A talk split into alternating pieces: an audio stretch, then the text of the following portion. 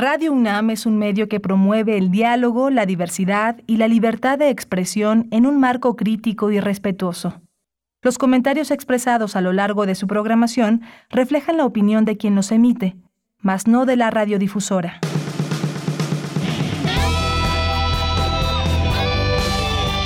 Prisma RU. Relatamos al mundo.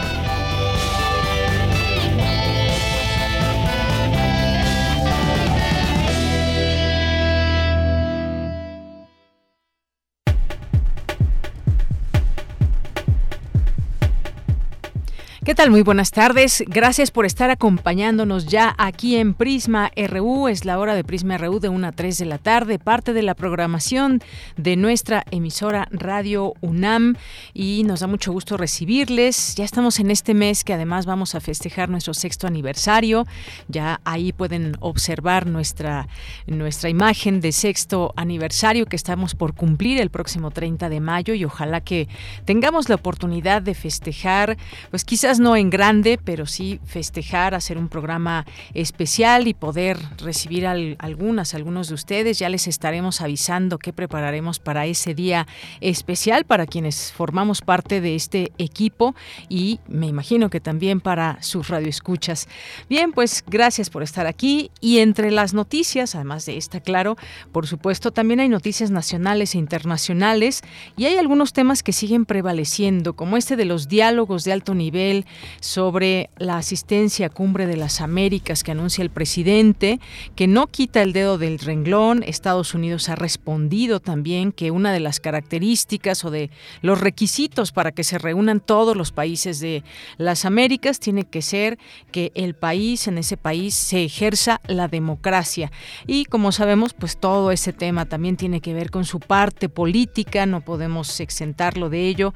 Pero en esta reunión del día de hoy, el embajador eh, eh, Ken Salazar y una comitiva de coordinación de estadounidenses para este encuentro van eh, a Palacio Nacional y también estará el canciller, por supuesto, Marcelo Ebrard, abordando este tema y pues también otros temas como quizás el tema de la seguridad. Ya tendremos aquí los detalles. Y bueno, pues también hay algunas otras noticias como esto que sigue trascendiendo. Vendrán médicos cubanos, dice el presidente, porque aquí no hay suficientes. Sin embargo, ha habido una respuesta importante también de distintas agrupaciones en torno a que sí hay suficientes médicos y especialistas y más. Bueno, pues ahí también esta información que ha trascendido con los días. El día de hoy vamos a tener además una conversación entre los temas que les tendremos para hoy. Es, vamos a hablar sobre las, eh, la biblioteca y la hemeroteca nacional, la Biblioteca Nacional de México y la hemeroteca nacional, porque ya habíamos comentado que estarían abiertas los 365 días del año y vamos a platicar de esta posibilidad, así que eh, de esta posibilidad que se abre para quienes puedan estar interesadas, interesados, conocer este sitio, quienes ya lo conocen, pues sabrán que es un lugar maravilloso donde eh, pues encontrarse con muchas, muchas lecturas y lecturas especializadas también. Así que ya hablaremos de este tema en un momento más. Y vamos a hablar ahora que está en este marco del aumento de salario a los maestros, vamos a hacer una, una reflexión con el doctor Hugo Casanova Cardiel, que es director del Instituto de Investigaciones sobre la Universidad y la Educación de la UNAM, sobre los tres años de gobierno, eh, los primeros tres años de gobierno del presidente en materia de eh, educación y cómo va también el magisterio. Así que no se pierdan esta información. Hoy también tendremos una eh, plática con el ECOSUR, que es el Colegio de la Frontera Sur, porque vamos a hablar sobre pues la conservación biológica, las áreas naturales protegidas, por qué se les llama así o por qué se debe proteger a estas áreas. Es un tema enorme y muy interesante. Bien, pues acompáñenos aquí en Prisma RU.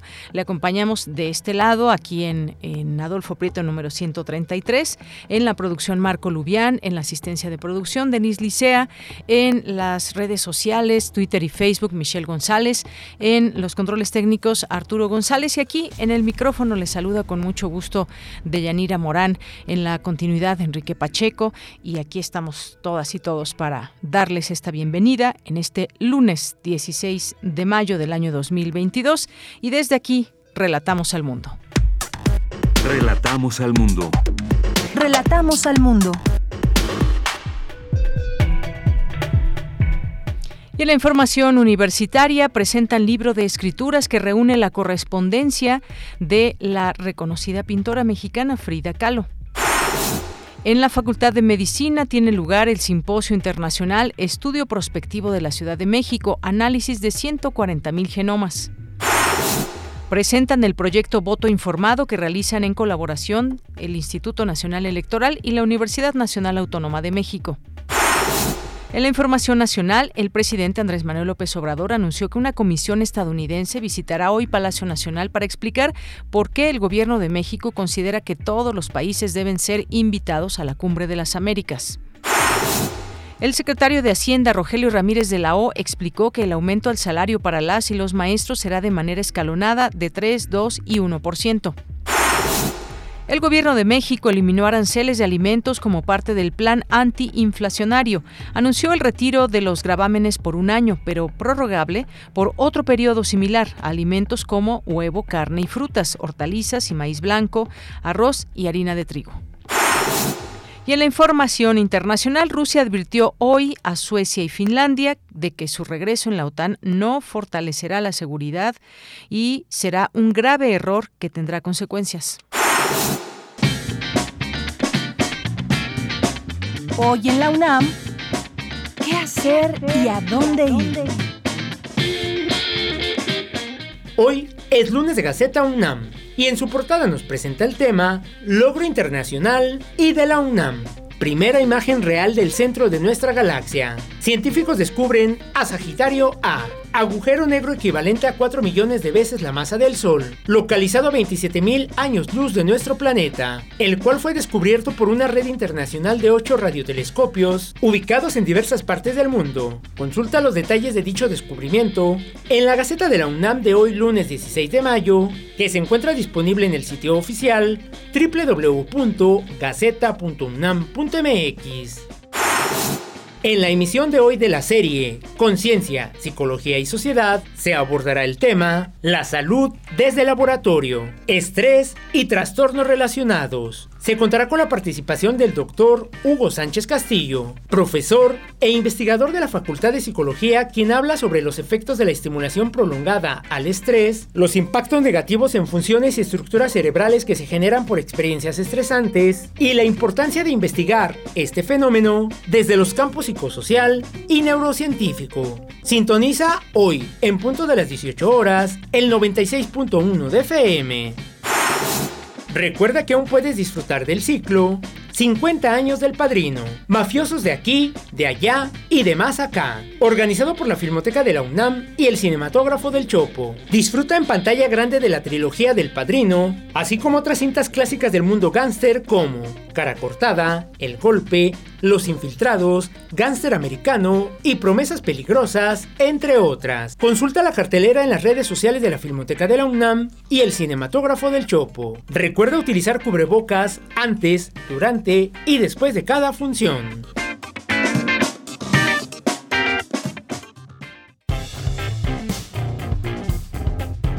Campus RU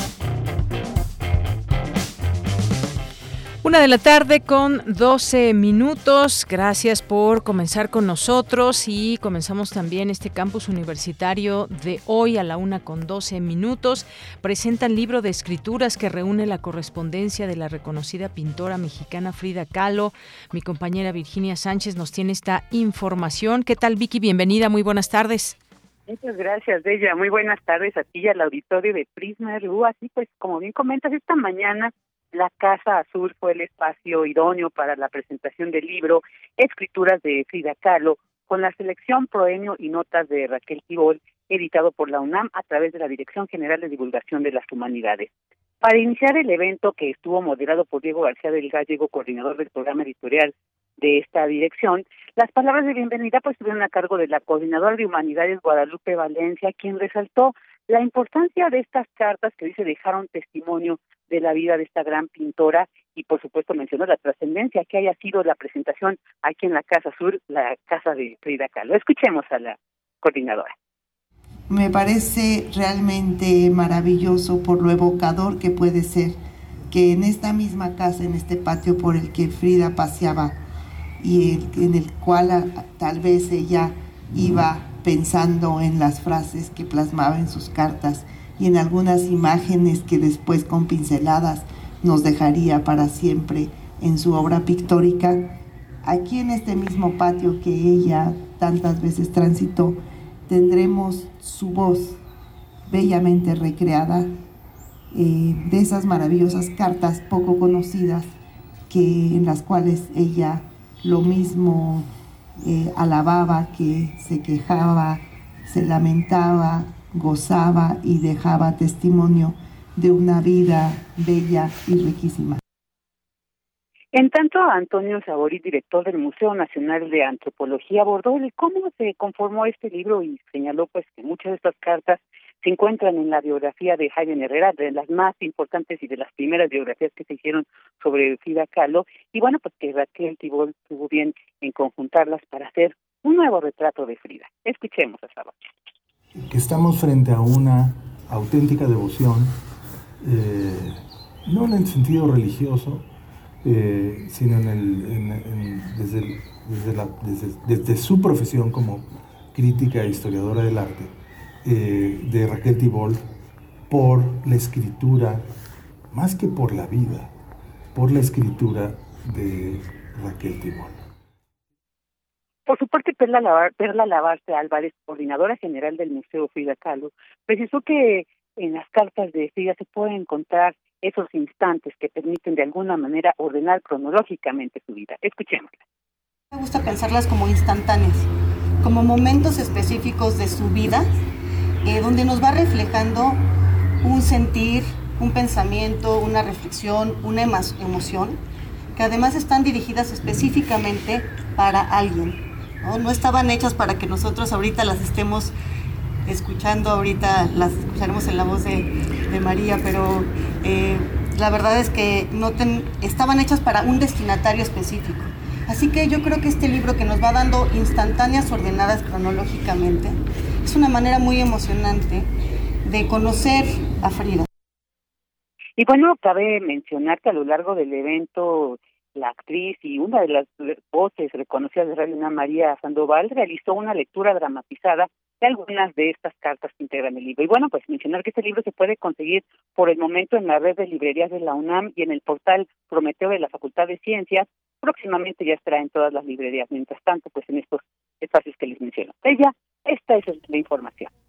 Vicky, pues muchísimas gracias, gracias por esta información y muy buenas tardes. Buenas tardes ahí parte de este libro de escrituras que reúne la correspondencia de la pintora mexicana Frida Kahlo, como ya escuchábamos estos detalles que nos dio a conocer Vicky en su nota. Y bueno, pues en un momento más estaremos platicando con el doctor Pablo Mora Pérez Tejada, porque hace unos días le recordábamos aquí, hubo una presentación importante en donde pues sabemos que estas bibliotecas distintas que hay en nuestra UNAM, pues poseen eh, extensos acervos que pues comprenden muchísimos libros y en el caso de la Biblioteca Nacional de México y la Meroteca Nacional a cargo de la UNAM, pues han ampliado los días de visita de consulta. Eso fue la, la primera noticia que anunciaron y pues queremos platicar aquí sobre esta oferta que se pueda dar desde esta Biblioteca Nacional y la Hemeroteca Nacional a través de estas posibilidades que nos abre la UNAM. Bien, pues nos vamos ahora, nos vamos ahora con Dulce García. Antes de platicar sobre este tema, vamos a ir con ella porque nos tiene información de la UNAM. Se realiza en nuestra casa de estudios el Simposio Internacional Estudio Prospectivo de la Ciudad de México, análisis de 140 mil genomas. Adelante, Dulce. Dayanira, muy buenas tardes a ti al auditorio de Prisma RU. La Facultad de Medicina de la UNAM llevó a cabo la inauguración del Simposio Internacional Estudio Prospectivo de la Ciudad de México, análisis de 140.000 genomas, con la intención de que diversas instituciones académicas de talla internacional puedan compartir sus conocimientos en la materia.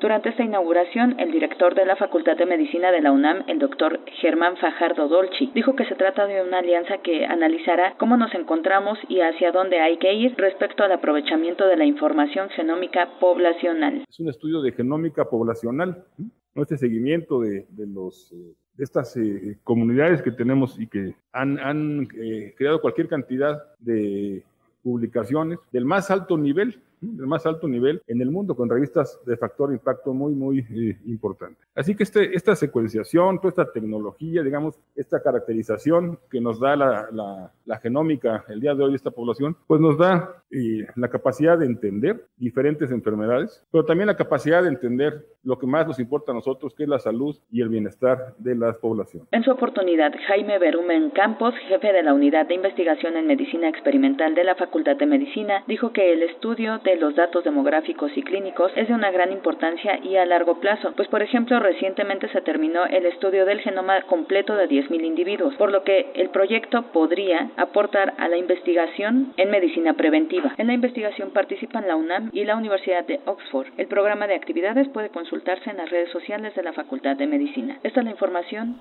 Muy buenas tardes. Gracias, Dulce. Muy buenas tardes. Porque tu opinión es importante, síguenos en nuestras redes sociales, en Facebook como Prisma RU y en Twitter como arroba PrismaRU. Una de la tarde con 20 minutos y como les decíamos, la Biblioteca Nacional de México y la Biblioteca Nacional, que ustedes saben se ubican en el Centro Cultural Universitario, estarán abiertas todo el año, incluyendo fines de semana, días festivos, periodos vacacionales, todo esto para fomentar el hábito de la lectura entre la población.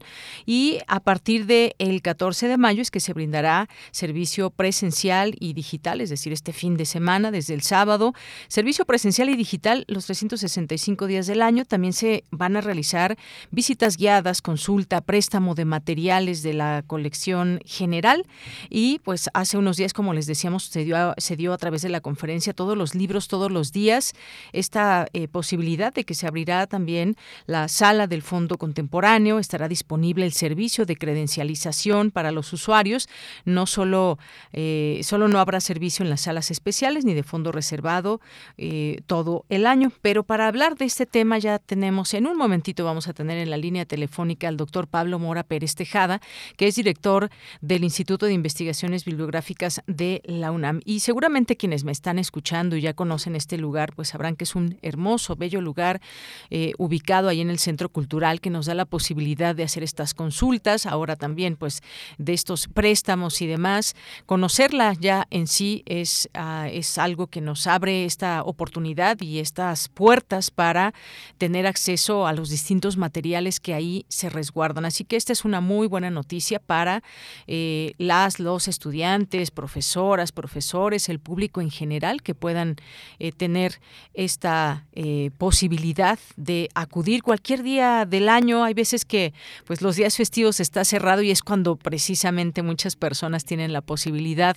de acudir a estos lugares porque tienen un poco más de tiempo o bien también está eh, pues los las días de vacaciones. Hay veces que pues si hay gente de la UNAM que llega a tener hasta tres semanas eh, completas puede que esas tres semanas pues las dedique entre muchas otras cosas que se pueden hacer pues, o aprovechar esta parte de la oferta que nos da la UNAM como sabemos tiene distintas bibliotecas y librerías también que pues deberíamos hacer ahí por ahí algún tour en todos estos lugares una visita conocerlas y cuál es la oferta que dan porque algunas de estos eh, lugares pues son especializados como sabemos, y aquí hemos tenido la oportunidad de presentar distintas publicaciones de institutos, por ejemplo, del CIALC, del Instituto de eh, Investigaciones sobre América Latina y el Caribe, del incluso pues también del Instituto de Investigaciones Sociales, que hacen sus propias publicaciones y que nos van dando pauta para conocerlas, que quizás no son libros que sean eh, presentados en grande o en lugares muy eh, muy grandes y no son eh, publicaciones eh, que se conozcan en todas las librerías, pero son libros que surgen desde la UNAM y que analizan nuestro cotidiano de manera también muy especializada y esto es parte de lo que quisiéramos también invitarles. Estamos tratando de conseguir esta entrevista y bueno, algo que de lo que se decía en esta conferencia de todos los libros todos los días, eh, no hay solo libros, hay una gran riqueza en mapas, por ejemplo, grabaciones sonoras, videos, una sala de materiales didácticos para, para los niños. También estuvo en esa conferencia el coordinador de la Hemeroteca Nacional, que explicó que este espacio se ubica en este mismo edificio de la biblioteca y resguarda publicaciones periódicas editadas en México. No saben lo interesante que puede resultar eh, estas consultas que se hacen a periódicos que tienen, que son de, pues bueno, muchas décadas atrás y, ver cómo es, cómo se escribía, quiénes eran esos periodistas, cómo se nos esta información. Así que, por curiosidad, si es que aún no conocen estos sitios, además que es un, de verdad un, muy bello lugar, un lugar que se presta para la lectura, lugares silenciosos, bueno, ya eh, ustedes si conocen el Centro Cultural Universitario sabrán que estos distintos espacios que ahí se generan nos abren estas posibilidades. Y en su oportunidad también el secretario académico del Instituto de Investigaciones Bibliográficas de la UNAM, Miguel Ángel Castro, pues eh, eh, dijo que se cumplió con este anhelo de que estos espacios estén abiertos los 365 días del año. Y bueno, pues ya le damos la bienvenida al doctor Pablo Mora Pérez Tejada, que es director del Instituto de Investigaciones Bibliográficas de la UNAM. Doctor, bienvenido, muy buenas tardes. Buenas tardes, ¿cómo están? Muy bien, muchas gracias. Pues estábamos platicando acerca de esta posibilidad que abre la Biblioteca Nacional y la Hemeroteca Nacional, porque habrá servicio todo el año de estas distintas consultas, una gran posibilidad para muchos y muchas que se abre de poder hacer estas consultas. Platíquenos lo que ofrece esta Biblioteca Nacional de México y su Hemeroteca Nacional. Bueno, ante todo decirles, con mucho gusto, ante todo decirles que la Biblioteca Nacional es una biblioteca para todos los ciudadanos desde siempre, desde que la fundó Juárez eh, en 1867 y eh, sigue bajo la custodia de la universidad desde 1929 y la noticia de que se abra todos los días, es decir, días festivos, fines de semana y vacaciones, representa una gran oportunidad para todo el público mexicano y extranjero para facilitar los acervos y la riqueza eh, patrimonial que tiene esa biblioteca. Es una de las bibliotecas más ricas del mundo, eh, quizá una de las primeras al lado de, eh, de otras como la de Chile, de Argentina o la de Brasil en la región latinoamericana y eh, tiene una, una diversidad de materiales de colecciones impresionante. Eh, yo creo que es la gran oportunidad de que todos los mexicanos, ahora que estuvimos en pandemia también, ya ofrecimos servicios a distancia, para integren este museo de ver los materiales y consultarlos aquí mismo. Bien, doctor, eh, pues siempre cuando uno visita alguna biblioteca se pregunta a veces cuántos libros estarán reunidos en este lugar y hay un dato interesante de la Biblioteca Nacional de México porque ha reunido uno de los acervos bibliográficos y documentales más importantes del país. Ya usted nos ponía también en contexto incluso eh, con otras naciones y pues bueno, tiene miles de, de volúmenes, se tiene más o menos una idea de cuántos, de cuántos libros se resguardan ahí en la Biblioteca Nacional de México?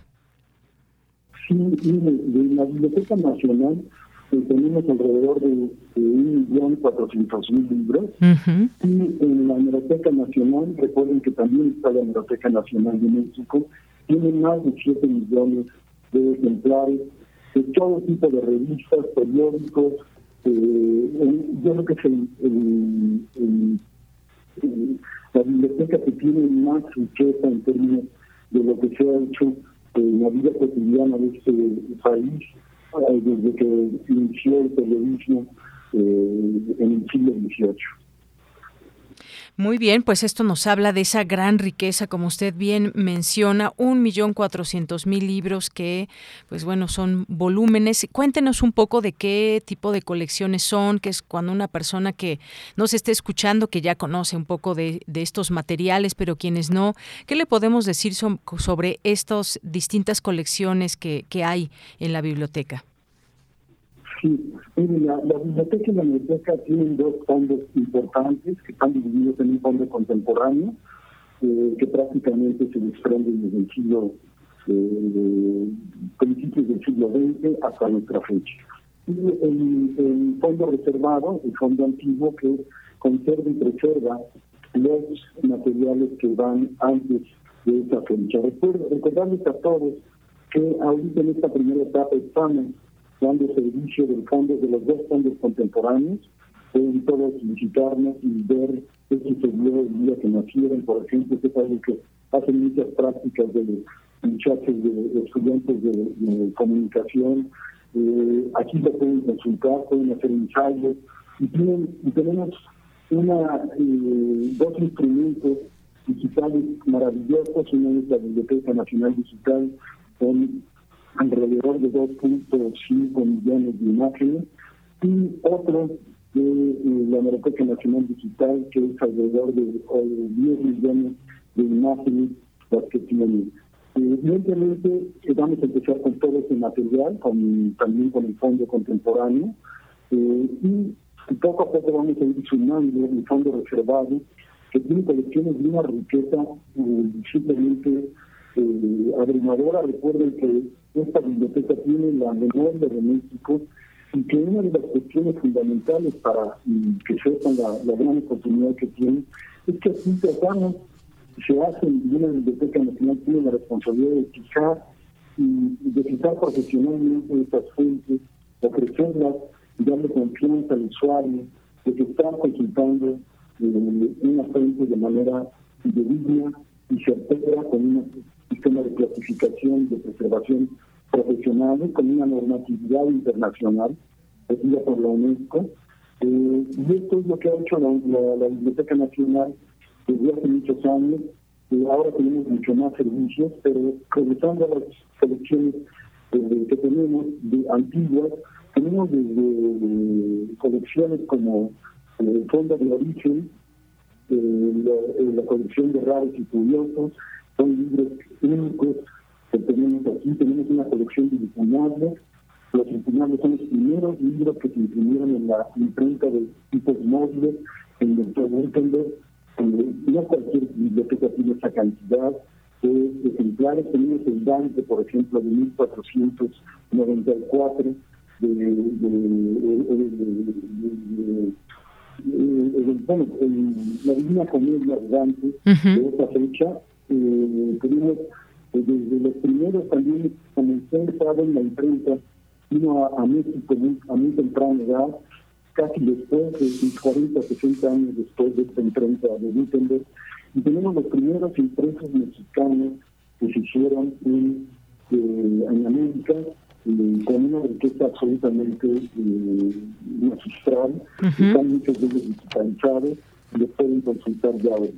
Muy bien. Pues doctor, no me queda más que agradecerle esta oportunidad de escuchar lo que nos dice sobre esta biblioteca, esta hemeroteca que resguardan pues muchísimos ejemplares, también el caso de la Hemeroteca Nacional, eh, eh, pues como usted decía, la memoria de México y esta apertura todos los días del año a sus miles de visitantes y usuarios que hacen uso de estos espacios, que estos espacios que se abren a la población para llevarles la posibilidad de conocer pues todo lo que se resguarda ahí, ser parte de este conocimiento y conocer nuevas eh, propuestas también para las para las personas que aún no lo conocen y que se den este espacio, este tiempo porque además son bellísimos donde poder hacer estas consultas.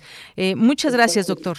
Exactamente, nada más agregar, ¿Sí? en realidad estamos buscando ampliar ampliar el, espectro de, los, de quienes nos visitan pueden venir con sus familias a visitarnos los fines de semana. Estamos conectados con toda la oferta cultural que hace el Centro Universitario Cultural. Así que eh, los esperamos aquí, creo que es una gran oportunidad de visitar y de que reconozcan esta riqueza que tiene México en sus bibliotecas. Muchas gracias. Gracias a usted, doctor. Hasta luego. Muy buenas tardes al doctor Pablo Mora Pérez Tejada, director del Instituto de Investigaciones Bibliográficas de la UNAM. De verdad, no, se no dejen pasar esta posibilidad de conocer estos espacios que nos ofrece la UNAM. Qué lástima que no se escuchaba tan claramente todo lo que nos decía el doctor Pablo, pero pues lo más importante ahí queda todos estos eh, volúmenes que se resguardan, estas eh, posibilidades que hay de conocer y que son parte de esta memoria de México, eh, obras monográficas gráficas impresas entre los siglos XIX y, siglo XXI y el fondo reservado también que tiene títulos fechados entre los siglos XV y XXI. Así que imagínense toda esta riqueza que ahí se resguarda. Ahí queda la invitación hecha para todas y todos ustedes. Continuamos.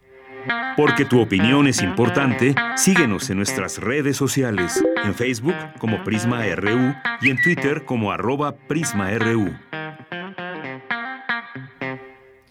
Una de la tarde con 34 minutos. Hay un tema que vamos a pasar a él y que aquí hemos tratado de estar platicando, de ofrecerles posibilidades, de conocer, pues cómo ir haciendo estas, estos análisis, como desde el gobierno, los temas de seguridad, temas que hay todavía pendientes, economía, pero hoy vamos a hablar de educación. Como supimos, eh, se dio esta noticia de un alza salarial del 7.5% a maestros que eh, por parte de la Secretaría de Educación Pública, pero también pues importante eh, ver qué está pasando, qué ha estado pasando en estos últimos años de, gobierno, en estos tres primeros, digamos, del presidente López Obrador, ya encaminado a este cuarto año de gobierno en el tema de la educación y, por supuesto, del magisterio.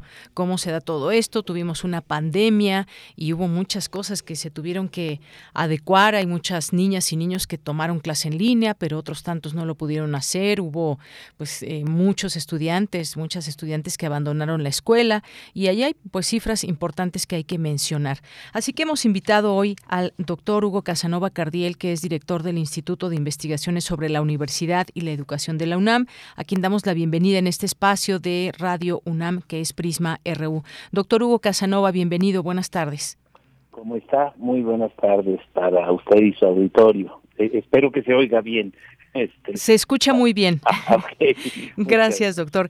Pues, ¿qué nos puede decir haciendo, tratando de hacer un resumen? Yo sé que puede resultar muy difícil, pero para que vayamos comprendiendo estos distintos aspectos que engloba la educación, sobre todo, pues obviamente la educación pública en este país. Mire, eh, bueno, sí, sí, es, es realmente eh, difícil poder sintetizar en pocas palabras la problemática educativa nacional. Pero sí me atrevería a decir dos cosas. La educación hoy por hoy tiene problemas estructurales en nuestro país y tiene problemas de coyuntura. Los problemas estructurales ahí están presentes desde hace décadas. Problemas de las dimensiones, el tamaño del sistema, el tamaño de la educación, pese a que es, es un sistema muy grande, eh, pues es eh, insuficiente en algunos de sus niveles. Primaria y secundaria tiene buen buena cobertura, pero no es así con la educación eh, inicial, con la educación preescolar, con la educación media ha ido avanzando y la educación superior, este, bueno, también ha avanzado, pero no es suficiente. Nuestros jóvenes en edad de a la universidad no tienen el acceso debido. Tenemos otra dimensión que es la calidad, o sea, las características de la educación en México. Es difícil que digamos que la educación tiene un nivel eh, consistente y homogéneo. Tenemos una educación dispareja en este país. Tenemos una educación que opera de manera diferenciada y que está muy asociada por su eh, en términos de su éxito a las condiciones socioeconómicas de los eh, estudiantes. Eh, Muy bien. A mí me parece que esa es eh, la, la, dimensión estructural. Y luego tenemos los problemas de la coyuntura. ¿Qué está pasando? ¿Qué educación tenemos? De, digamos, no quisiera referirnos solamente al periodo de, de este gobierno, sino al periodo, al sexenio anterior, la reforma educativa promovida por Peña Nieto tiene todavía saldos eh, eh, que han dejado efectos negativos en el sistema educativo nacional. Y luego pues tenemos problemas eh, propios de este sexenio y problemas que sin ser propiciados por el gobierno se inscriben en esta época claramente la pandemia. O sea este es, el problema coyuntural más importante de la educación eh, en este sexenio ha sido el derivado de, la pandemia este, y, de los temas, el confinamiento, en fin, este, los intentos que se han hecho para generar enseñanza remota. Yo me atrevería a, situarlo ahí y por supuesto pensando también en los problemas del magisterio nacional, que eh, estos son problemas que no tenemos resueltos. En fin, en síntesis, estructura, estructura y coyuntura se tocan de una manera muy importante y nos generan una condición eh, muy problemática en la educación nacional. Oiga, doctor, y ahora que pues usted nos está mencionando esta parte, por ejemplo, los problemas estructurales, la educación dispareja, quizás esto de la educación asociado a condiciones socioeconómicas y como usted bien apunta, ha sido un tema donde pues cada sexenio trae sus propios planes, estrategias para que se pueda avanzar en este tema de la educación. Por avanzar nos referimos a que exista un mejor nivel de educación, cómo hacerle, porque efectivamente lo que sucede en el norte, en el centro, el sur con los estudiantes es es muy diferente y está ligado a muchas cosas cosas. Escuelas que no tienen techo, escuelas que no tienen drenaje, escuelas que no tienen espacios muy adecuados para, para ofrecerse a, las y los estudiantes en todos sus grados, en fin, una serie de cosas que podríamos ver, pero en donde digamos es donde le cuesta más al, a los gobiernos o a las secretarías de educación pública, a los secretarios y secretarias que están al frente, porque pues hay reformas que se anuncian con bombo y platillo, la de Peña Nieto fue una de ellas, la reforma, gran reforma educativa, pero luego la reacción también del magisterio, de las y los maestros, ¿qué podemos decir de todo esto? ¿Qué, cómo, ¿Por qué camino tienen que tomar eh, las cosas desde el gobierno? a mí parece que la reforma de Peña Nieto se centró en el magisterio. Se centró en la idea de que el magisterio no estaba operando de la mejor manera. O sea, trató al magisterio como empleados y, y desde una lógica eh, gerencialista. En esa lógica, el, el empleado no está funcionando de la mejor manera y hay que apretar para que trabaje más. Ahí surgieron eh, o se promovieron los mecanismos de evaluación como el medio por excelencia para mejorar, entre comillas, la tarea del magisterio. Y esto obviamente generó eh, problemas eh, no esperados. Cuando oh, a mí me parece que eh, uno de los problemas estructurales serios es el de la asimetría social. Lo que tenemos es un piso social muy disparejo en este país.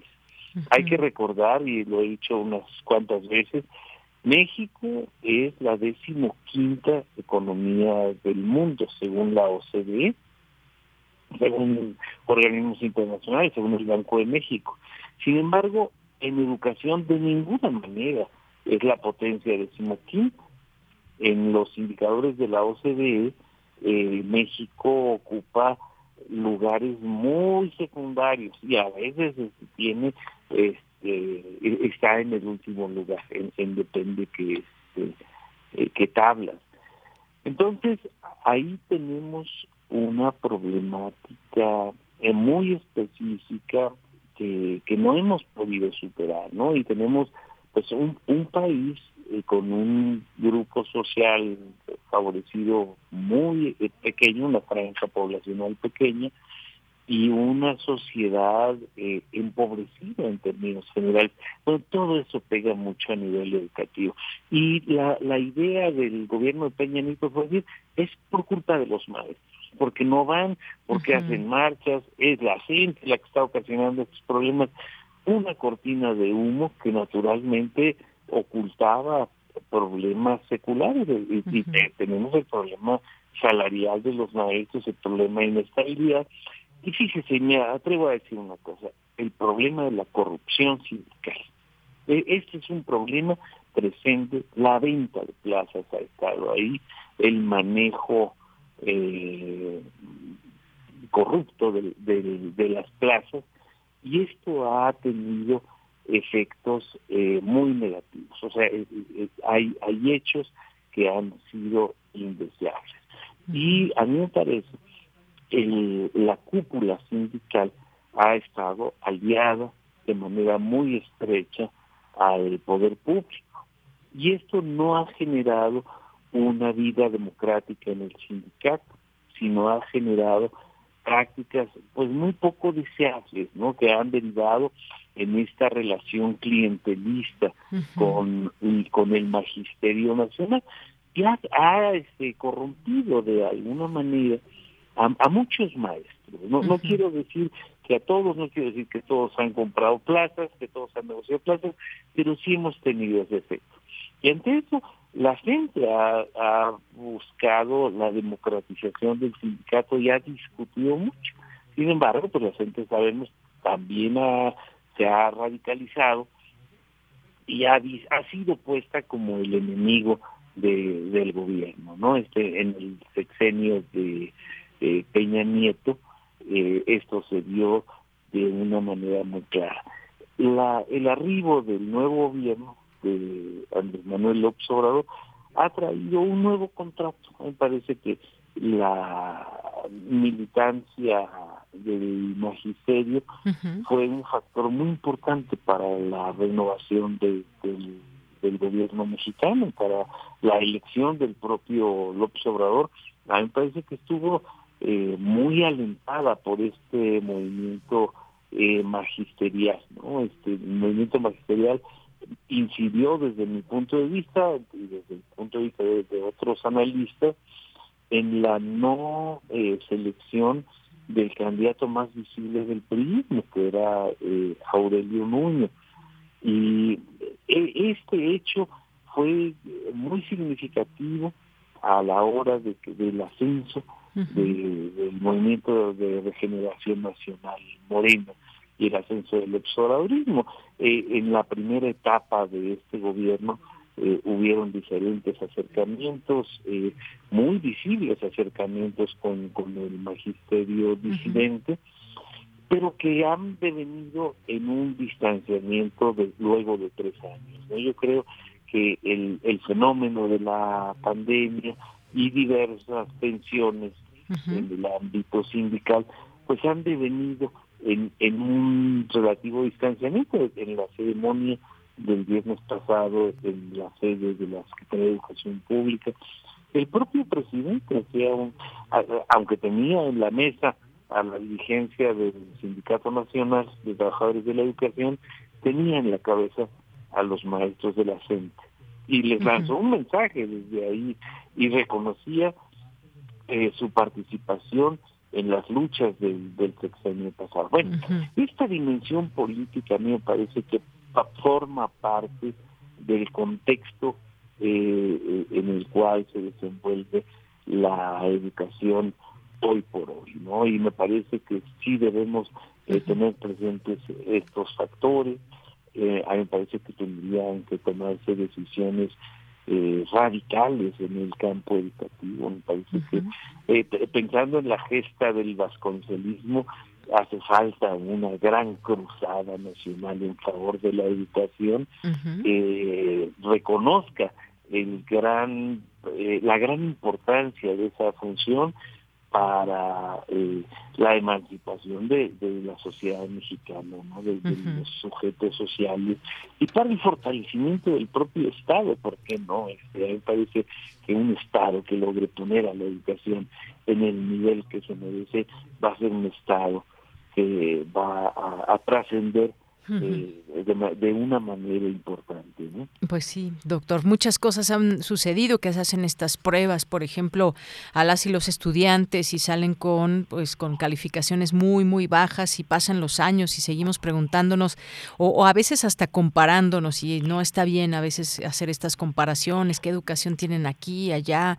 en algunos eh, en algunos otros países. Esto de la coyuntura, pues sí, evidentemente también afectó de una manera, alguna manera o muy mucha manera porque eh, México fue uno de los países que más tiempo cerró las escuelas y el mantenerse en línea no a todas y a todos benefició y entonces pues se generaron también muchos retrasos en el en el aprendizaje como como tal.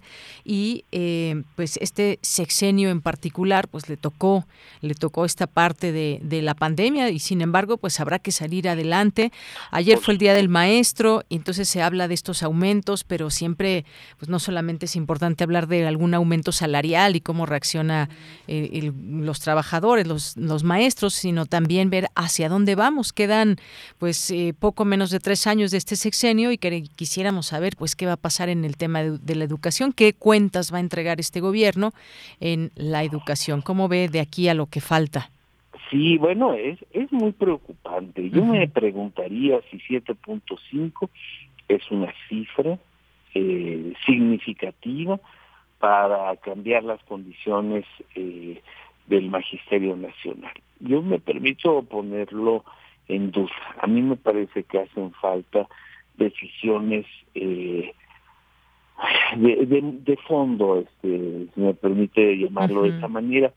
Y hay un tema que a mí me parece que es muy relevante y es el, el hecho de que las decisiones en el campo de la educación eh, no han sido históricamente tomadas por eh, expertos y por conocedores del ámbito educativo. Ahora se, se ha dicho mucho de, de, que tenemos una eh, profesora dirigiendo la Secretaría de Educación Pública y eso me parece que es relevante. Eh, pero la verdad es que la, la este, profesora, la titular de la Secretaría de, Educación Pública, hace muchos años que está lejos de, la docencia y, ya ha estado mucho más cerca de la vida sindical eh, y, y, sin una praxis educativa. Y por ahí vamos viendo personajes que están muy lejos de la, eh, del saber educativo. Yo no quisiera reivindicar de manera gratuita el saber educador eh, y, decir que necesitamos un certificado de educadores para tomar decisiones, pero sí es deseable eh, hoy por hoy que el conocimiento eh, experto sea la base para la construcción de las decisiones. O sea, no, no podemos esperar que alguien ajeno al saber ingenieril o a la arquitectura esté haciendo que puentes y caminos.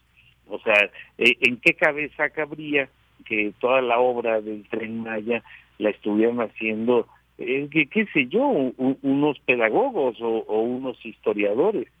Lo que yo espero que, eh, que suceda es que el tren Maya esté siendo operado por ingenieros y por especialistas en geólogos, qué sé yo, eh, gente que tiene un saber. Bueno, en educación sucede lo mismo. Me parece que es un sinsentido de pronto poner a una persona que va pasando por ahí, que tiene un vínculo eh, cercano con alguien y que de pronto lo ponen a tomar las decisiones y que se vuelve el portavoz de la educación. Eso a mí me parece escandaloso. Me parece que, que ahí no estamos tomando las mejores decisiones. La educación es un territorio que requiere del saber experto pedagógico y que es, la educación es un espacio de confluencia disciplinaria donde eh, llega gente de, todos los saberes pero que está en torno al, al saber pedagógico que, que sí es preciso la educación. A mí me parece que es muy importante que nuestros tomadores de decisiones conozcan del asunto. Y tenemos tres años de frente y, y retos muy importantes. Eh, eh, eh, hay un problema, tengo una, una idea, digamos, muy pragmática. Después de tres años es difícil que se les ocurra otra cosa. Ya tenemos un plan de desarrollo, plan nacional de desarrollo, un programa sectorial educativo y un marco curricular X. Yo dudo que haya otros planteamientos. Y esos que están ahí, esos planteamientos que hemos visto eh, desde el punto de vista de, desde donde les hablo, eh, dejan que desear. pueden tener ajustes y eh, yo creo que en esto la Universidad Nacional ha tenido siempre una gran actitud y una gran voluntad de colaborar. Estamos dispuestos a entrar a la reflexión conjunta, pero de manera real, o sea, no, no para validar eh, cosas que ya están definidas en, en algún sentido. Es muy preocupante lo que tenemos de frente en la educación. No quisiera de ninguna manera ser pesimista, pero pesimista, pero ya están lanzadas algunas líneas. eh, me parece que el, el tema del aumento no es malo, este bienvenido, que lo, lo celebro, pero no resuelve. No resuelve. no resuelve. Hay que tomar medidas estructurales, hay que devolver el prestigio social al magisterio mexicano, hay que dotarlo de recursos, hay que revisar la infraestructura educativa nacional, hay que hacer un diagnóstico serio. No sabemos cuántas escuelas eh, tenemos y qué características tienen. En fin, eh, yo me permito eh, sí, eh, pronunciarme en, un sentido preocupado por la por la educación. Tenemos muchas tareas y, y es necesario eh, comenzar a hacerlas y con las eh, personas eh, que, que, se, que puedan hacerlo eh, de la mejor manera. Muy bien. Pues doctor, siempre un gusto poder escucharlo, esas reflexiones, estos análisis en un tema tan importante como es la educación en nuestro país. Le agradezco mucho, que tenga muy buena tarde. Al contrario, muchas gracias como siempre y estamos a la orden. Un saludo. Gracias, doctor. Hasta luego. Hasta luego. Fue el doctor Hugo Casanova Cardiel, director del Instituto de Investigaciones sobre la Universidad y la Educación de la UNAM. Todo, pues, esto derivado de este aumento que comentábamos, que se dio a conocer hoy lunes, un día después del Día del Maestro, que todas las maestras y maestros de México recibirán un aumento salarial de al menos 1% este 2022, adicional al incremento de base de 3.5% que perciben cada año. Esto se dio a conocer en la conferencia eh, mañanera, donde el secretario de Hacienda, Rogelio Ramírez de la O, detalló que en total serán 1.181.351 maestros beneficiados como parte de esa estrategia para el fortalecimiento al salario del sector educativo, para el cual se invertirán aproximadamente 25 mil millones de pesos. Y bueno, pues en segundo lugar puntualizó que los maestros que ganan menos de 10 mil pesos mensuales recibirán un aumento adicional a 3% a su salario. El incremento a sueldo de los maestros que ganan 10 a 15 mil pesos será de 2% y el personal educativo que actualmente percibe 15 a 20 mil pesos tendrá un beneficio del 1% a su salario. Continuamos. Porque tu opinión es importante, síguenos en nuestras redes sociales, en Facebook como Prisma RU y en Twitter como arroba PrismaRU.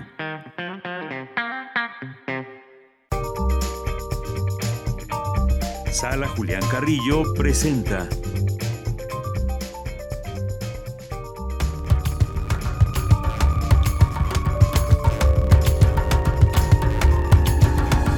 Tengo una lamparita y mis recuerdos.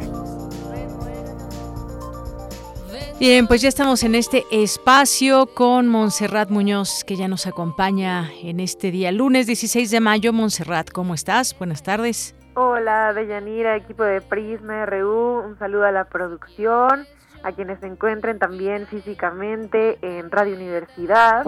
Tenemos muy buenas noticias para ustedes, queridos cibernautas y radioescuchas, porque entramos con todo primeramente. Esto que suena aquí de fondo es Colibrí de Mariana Santiago. Ella es una excelente cantante y compositora que mezcla entre ritmos latinos con una mezcla de idiomas, entre portugués y español, portuñol. Acaba de sacar su disco que se llama Vuela Libre y bueno, pues como parte también de la programación al aire, eh, ya calentando cada vez más los ánimos para regresar en físico totalmente, bueno, pues eh, en esta semana la tendremos sonando en Radio Universidad en línea y también conversaremos con ella para tener una entrevista, además de que ustedes la podrán escuchar con esta producción a las 9 de la noche, de 9 a 10, como es la programación habitual. No se la pierdan porque, insisto, es calidad radiofónica en la cual no se compara con nada a las otras redes sociales, a las otras plataformas donde está la música de los artistas, además de que ellos nos han grabado saludos personalizados eh, saludándoles a ustedes, a la audiencia, contándonos exclusivas, datos sobre la música. Entonces, insistimos que son contenidos que hacemos con mucho corazón para ustedes. Así que Mariana Santiago, compositora de ritmos latinos y música que les hará volar el corazón, elegí esta, esta rola, este tema que se llama Colibrí, porque el fin de semana yo no sabía mi signo maya, me dijeron que era colibrí, entonces quiero aquí picarles la, la, la, costilla de la curiosidad a los radioescuchas para que también vayan y corran y también eh, conversemos vía Twitter donde les voy a poner información sobre Mariana, cuál es su signo maya o su kin maya, si ustedes lo saben, coméntenlo y escuchen por favor el viernes a esta música que los va a conectar muchísimo con las alas y raíces de nuestra música mexicana contemporánea. Y también tenemos excelente, excelente, una excelente noticia. Si ya no puedo, ya no puedo, ya no puedo, se está saliendo así. Sergio Rued. venga, venga, Monse. Sergio Rued, el excelente profesor y actor de oratoria, va a dar un curso que inicia ya eh, en junio, eh, bueno, perdón, sí, en junio. Y de tanta emoción que tengo de, de invitarles, quiero que por favor vayan y corran hacia su teléfono celular, a una libreta, porque Sergio va a estar dando el curso de manera presencial, de manera presencial para todos y todos mm, qué ustedes. Bien. Y en la sala de usos múltiples de Radio Universidad, que es un aula muy eh, pues emblemática porque porque da a la calle de Radio UNAM. O sea, si ustedes han ido a la colonia del Valle, ustedes van a poder observar que dentro de las instalaciones eh, lo que sale directamente a la calle de Adolfo Prieto es un aula de cristales donde pegamos carteles con las exposiciones, con los cursos, con la música. Entonces ahí podrán ustedes ser parte de este grupo próximo de oratoria con Sergio Rued.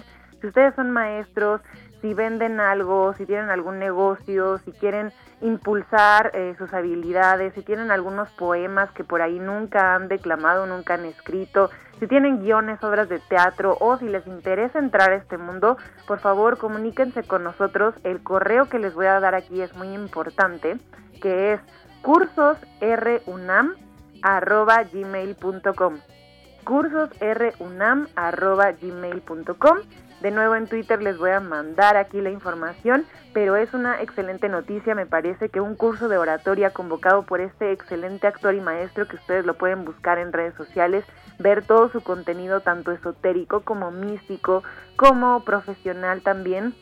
Les va a ayudar muchísimo saberlo, conectar con él, así que Sergio Rued en todas las redes sociales y pues próximamente dando un curso presencial en Radio Universidad, el cual por cierto pues siempre hemos mencionado aquí al aire de Yanira que tú y yo hemos sido alumnas de Sergio Red para instruirnos mejor. Por supuesto, y es además muy divertido y aprende uno muchísimo.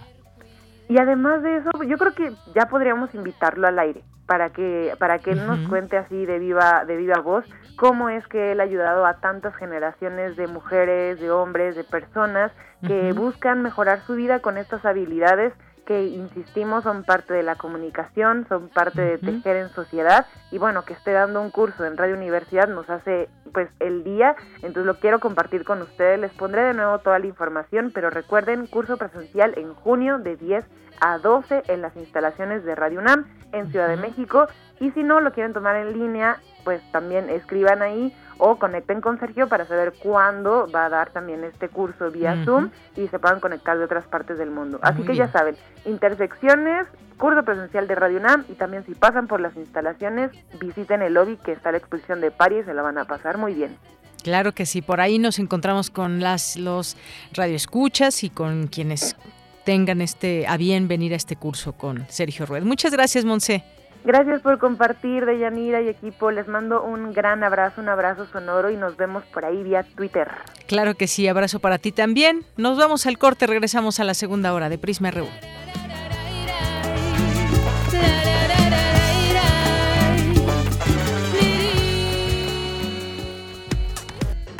Prisma RU. Relatamos al mundo.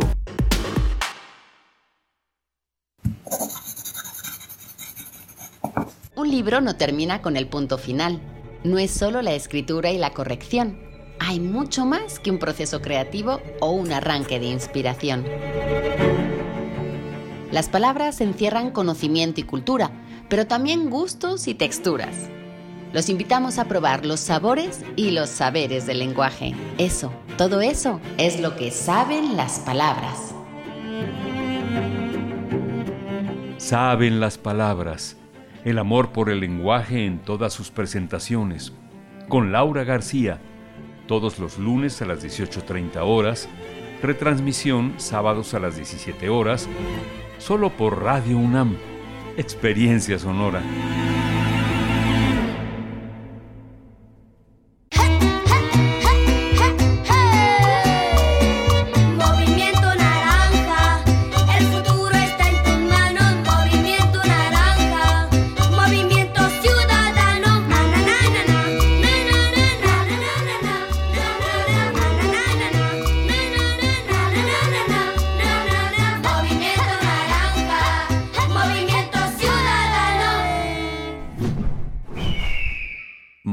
Movimiento Ciudadano. Fentanilo, heroína, cocaína, piedra, cristal. No importa qué droga química te metas, de todas formas te destruyes. La sangre de las drogas nos mancha a todos. Mejor métete esto en la cabeza. Si te drogas, te dañas. Si necesitas ayuda, llama a la línea de la vida, 800-911-2000. Para vivir feliz, no necesitas meterte en nada. Todo dentro de la cultura humana significa. La moda es un mecanismo de expresión política, subversiva y provocadora. El Museo Universitario del Chopo te invita a estudiar las estéticas fuera del lenguaje hegemónico en el laboratorio en línea contra culturas excéntricas, significaciones del cuerpo subversivo contemporáneo en contextos no occidentales. Imparte Janine Diego, del 13 de mayo al 17 de junio, todos los viernes de las 12.30 a las 14 horas, a través de Zoom. Mayores informes e inscripciones en www.chopo.unam.mx. El excéntrico fenómeno conocido como moda. Museo Universitario del Chopo. Escucha. Un tejido infinito de impulsos. Un diálogo en los matices del silencio. Islas Resonantes. Pensar el mundo a través del sonido. Quinta temporada. Reflexiones y entrevistas en torno a la escucha con Cintia García Leiva. Miércoles a las 16 horas después del corte informativo. Retransmisión sábados a las 19 horas. Radio UNAM. Experiencia sonora. Prisma RU. Relatamos al mundo.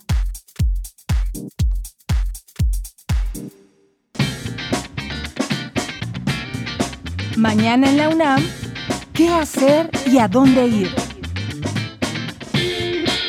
Del 19 al 29 de mayo se llevará a cabo el ALEP, Festival de Arte y Ciencia, que en esta edición tendrá como tema principal las fronteras del medio ambiente, buscando generar una conversación continua para confrontar y enfrentar los problemas del planeta provocados por los seres humanos que hemos querido invisibilizar y que representan importantes daños a nuestro entorno. Disfruta de talleres, conferencias, mesas redondas, conciertos y demás actividades que se llevarán a cabo del 19 al 29 de mayo en diversos espacios y foros culturales de la UNAM. Consulta la cartelera que se encuentra disponible en el sitio oficial culturaunam.mx diagonal el ALEP. La Dirección General de Publicaciones y Fomento Editorial de la UNAM te invita a participar en el curso Programa para la Profesionalización de la Actividad Editorial en la UNAM, que será impartido por Brenda Hernández de la Dirección General de Publicaciones y Fomento Editorial. Este curso se llevará a cabo en línea del 23 al 27 de mayo de 10 a 12 horas. Para mayores informes ingresa al sitio www.publicaciones.unam.mx o consulta las redes sociales de Libros UNAM. Te recomendamos el curso ¿Qué es la vida? del Dr. Frankenstein al problema de los virus, que será impartido por el Dr. Antonio Lascano, quien analizará por qué las ciencias biológicas aún carecen de una definición precisa de lo que es la vida. Dicho curso se llevará a cabo en línea los días 18 y 25 de mayo, así como el primero y 8 de junio, en punto de las 17.30 horas, a través de la cuenta oficial de Facebook y el canal de YouTube de Cultura en Directo UNAM. Y recuerda, si utilizamos cubrebocas, nos cuidamos todos. Para Prisma RU, Daniel Olivares Aranda.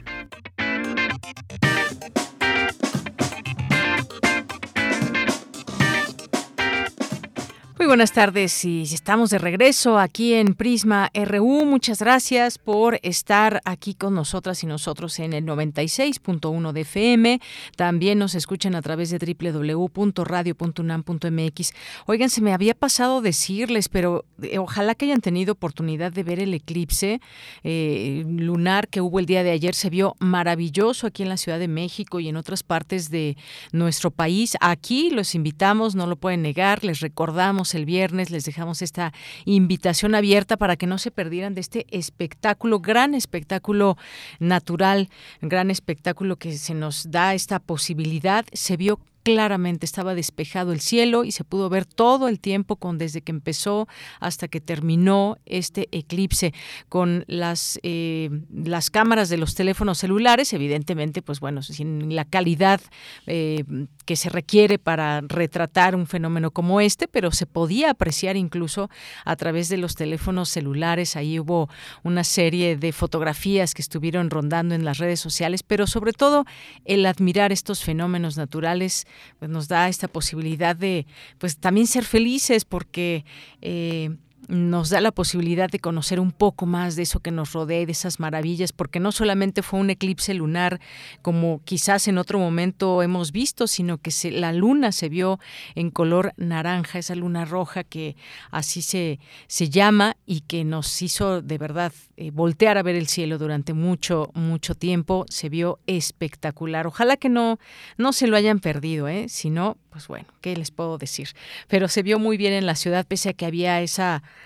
eh, posibilidad de que en algún momento no se pudiera ver. Pero bueno, vámonos a los saludos, porque aquí ya están todos muy activos y activas.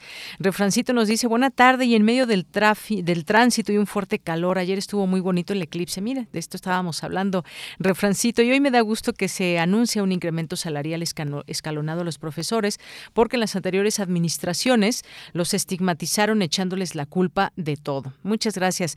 Jorge Fra nos dice, pronto felicitaremos en grande a Prisma RU por sus seis años de éxito. Felicidades de antemano. Pues muchas gracias, Jorge. Ojalá que podamos tener, hacer planes para que puedan venir a algunas y algunos de ustedes que puedan en ese momento de la tarde, que de una a tres, yo sé que muchas, muchos están trabajando, pero bueno, por aquí estaremos y ya les informaremos qué haremos de especial. Luis M. García también nos dice, por si les interesa, tocará tocar visitar el recinto cualquier día de estos por si les tocara visitar el recinto. Eh, muchas gracias aquí del de las bibliotecas que platicábamos. Gracias, Luis. Mario Navarrete, muchos saludos. Te mandamos eh, también muchísimas gracias a Rosario Durán Martínez. Muchas gracias eh, también aquí por, por los mensajes. Muchas gracias Eduardo Mendoza. Gracias por los buenos deseos de feliz semana, Rosario. Igualmente para ti. Mike también nos dice aquí que... mm, nos dice, soy Michael García Gómez, vivo en Iztapalapa y se escucha. Hace unos minutos sucedió esto en mi colonia, nunca, nunca se ha tocado este tema, pero ¿qué es esto? Quedó quedo a sus órdenes, no fui el único que lo vio y lo grabó, no dice no soy un, fanático de Maussan, este era mi pregunta. Nos manda aquí un video que podamos ver eh, donde se ve pues algo ahí en el cielo. Ahorita lo vemos con detenimiento. Muchas gracias Mike y pues bueno sí interesante grabar algo que pues de entrada no no se sabe exactamente qué pudo haber sido. Muchas gracias por este por este envío. Eh, María Fernanda, muchos saludos te mandamos desde aquí, por supuesto un abrazo. Eh, decíamos a Mario Navarrete también aquí presente que nos dice mucho gusto en felicitar a todas y todos los compañeros de la combativa Radio UNAM. Muchas gracias y gracias por las fotografías, por las fotos, también por la foto de la luna que nos hace llegar. Muchísimas gracias. Eh, ¿Quién más está por ahí? David Castillo. Muchas gracias también por los envíos, las porras siempre. Otto Cázares, que en un momento eh, estará aquí con nosotros hacia una imposible teoría del accidente. Un ensayo radiofónico sobre Enrique Metínides. Bueno, no se lo pierdan. Eh, Carla Salazar, muchos saludos. Marco Fernández, Plinio Sosa, eh, Rosario, ya la mencionábamos, Odette Castelao, Rebeca Vega, Adán González, Priscila Sandoval, eh, Cristóbal, perdón, Raúl Parra, a nuestra defensora de Radio y TV UNAM, también muchas gracias, Rubén Reyes, César Soto, a nuestros amigas y amigos del Palacio de Minería. Aquí les estamos leyendo constantemente, no se preocupen por eso. José Luis León, León también hace acto de presencia aquí en Prisma RU.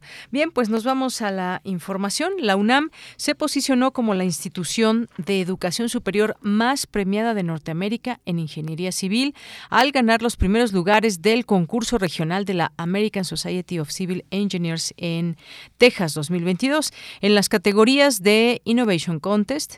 eh, también está Steel Bridge Competition, los universitarios de la Universidad de la Facultad de Ingeniería, en colaboración con alumnas y alumnos de las facultades de Arquitectura y de Química, obtuvieron las máximas calificaciones de los jurados por sus desarrollos vanguardistas y de corte social. Compitieron contra 600 estudiantes provenientes de 28 universidades de nuestro país, de Texas, Oklahoma y Nuevo México, también de lograr el primer lugar general en las tres competencias en las que intervinieron. Recibieron nueve premios en subcategorías, por lo que la Universidad Nacional fue la institución más premiada durante el simposio, lo cual nos da muchísimo gusto.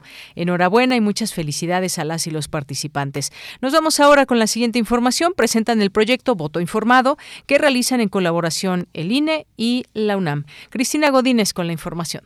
Hola, ¿qué tal, Deyanira? Un saludo para ti y para el auditorio de Prisma RU. Este 5 de junio habrá elecciones locales en Aguascalientes, Durango, Hidalgo, Oaxaca, Quintana Roo y Tamaulipas. Y para que la ciudadanía conozca las plataformas y a las y los candidatos, así como información útil que les permita razonar su voto, cuentan con el sitio Voto Informado. Se trata de un proyecto que desde 2015 pretende acercar a candidatos y candidatas a la ciudadanía, para que conozcan sus propuestas en política pública, coyuntura, plataformas de campaña, etc. Expuso Jesús Flores Castillo del Comité y Académico de la UNAM. En esta ocasión tenemos eh, participación en los seis estados con elecciones estatales a, a gobernador en específico. Eh, hemos entrevistado a casi todas y todos los 27 eh, candidatos y candidatas para las gubernaturas. Tenemos, de hecho, al día de hoy en nuestro portal www.votoinformado.unam.mx 19 de 27 candidatos y candidatas que han contestado eh, el cuestionario para todos ellos. Georgina Cárdenas Acosta, integrante del comité académico, consideró que voto informado es una super herramienta de consulta útil y el cuestionario está en esta ocasión redactado con lenguaje incluyente. Que en particular en la entidad de Aguascalientes, donde además todas las candidatas son mujeres y que seguramente tendremos una gobernadora más en este país, pues allí todas ya contestaron este cuestionario, lo cual agradecemos este compromiso a la transparencia y a la democracia de este país. También señalar que en este trabajo que se hizo desde el comité académico, eh, estuvimos prestando atención particularmente en el bloque F del cuestionario eh, relativo a la discriminación y las redes sociales, porque nos interesa que la ciudadanía esté enterada de qué opinan las y los candidatos respecto a la autonomía de los pueblos indígenas en cuanto a sus derechos territoriales. También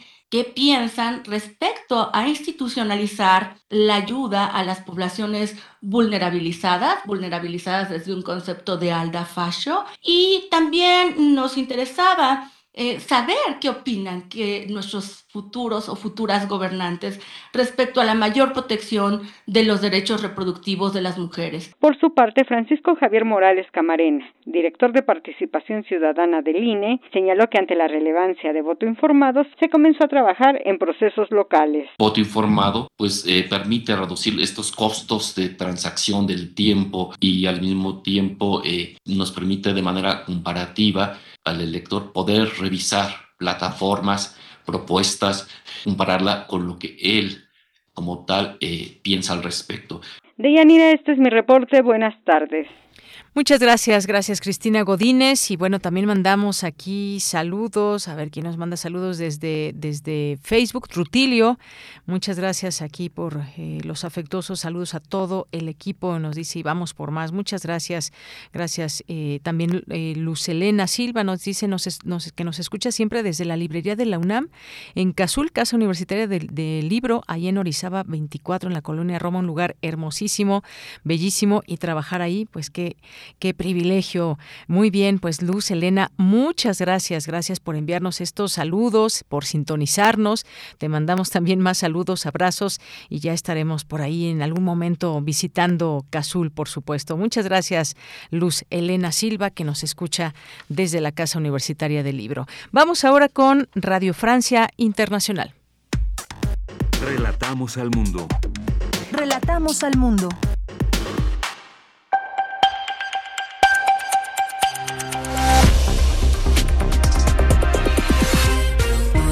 Bienvenidos al flash informativo de Radio Francia Internacional, una mirada rápida a las noticias de América Latina y el mundo. Hoy es lunes 16 de mayo. En los controles técnicos nos acompaña Pilar Pérez. Vamos ya con los titulares. Danae Rivadeneira. Las tropas ucranianas se preparan para una nueva ofensiva en la zona del Donbass tras recuperar parte del control de la región de Kharkiv al norte del país y repelen a las tropas rusas. En ese contexto, Suecia pide formalmente integrar la OTAN. Ya Finlandia adelantó también su deseo de ser parte del Pacto del Atlántico. Rusia responde que esto es un grave error y que habrá consecuencias de largo alcance. Declaraciones del presidente Vladimir Putin. No tenemos problema con eso. La expansión de la OTAN a expensas de Suecia y Finlandia no crea una amenaza directa para nosotros, pero la expansión de la infraestructura militar a ese territorio sin duda provocará nuestra contrarreacción que dependerá de la naturaleza de las amenazas que surjan para nosotros. Declaraciones del presidente ruso Vladimir Putin. La cadena de comida rápida McDonald's anuncia que se retirará por completo de Rusia en respuesta a la invasión en Ucrania. Este anuncio se produce justo después de que la automotriz francesa Renault confirmó que sus activos pasarán a manos de Moscú debido a las sanciones económicas contra Rusia que terminaron por acorralar al grupo francés líder en el país con la marca Lada. En Francia, sobre la COVID-19, el país pone fin al uso obligatorio de mascarillas en los transportes públicos. Desde hoy, los rostros de las personas serán nuevamente visibles en un intento del país por regresar a la normalidad. El Ministerio de Salud recomienda, sin embargo, que las personas con enfermedades crónicas o un sistema inmunitario débil sigan usándolas. Sin embargo, y tras dos años de uso obligatorio de mascarillas, algunos franceses prefieren seguir portándola. ¿Por qué? Aquí algunas de las razones. Trato de no tomarlo en las horas de mayor congestión. Tengo una edad en la que debo tener cuidado. En el tranvía, cuando no hay mucha gente, no me la pongo porque ya me aburrí. Pero cuando hay mucha gente, sí prefiero ponerme la máscara. Hago lo mismo en el metro. En Estados Unidos, un nuevo tiroteo acabó con la vida de una persona y dejó a otras cinco gravemente heridas en una iglesia en Los Ángeles. Este atentado se produce un día después de otro tiroteo en California, donde un joven condujo más de 300 kilómetros para disparar contra los clientes de un supermercado, en su mayoría afrodescendientes. Este crimen de odio ha sido condenado por el presidente Joe Biden, que viajará mañana martes a la zona de Buffalo, en California. Y hasta aquí las noticias en el flash informativo de Radio Francia Internacional.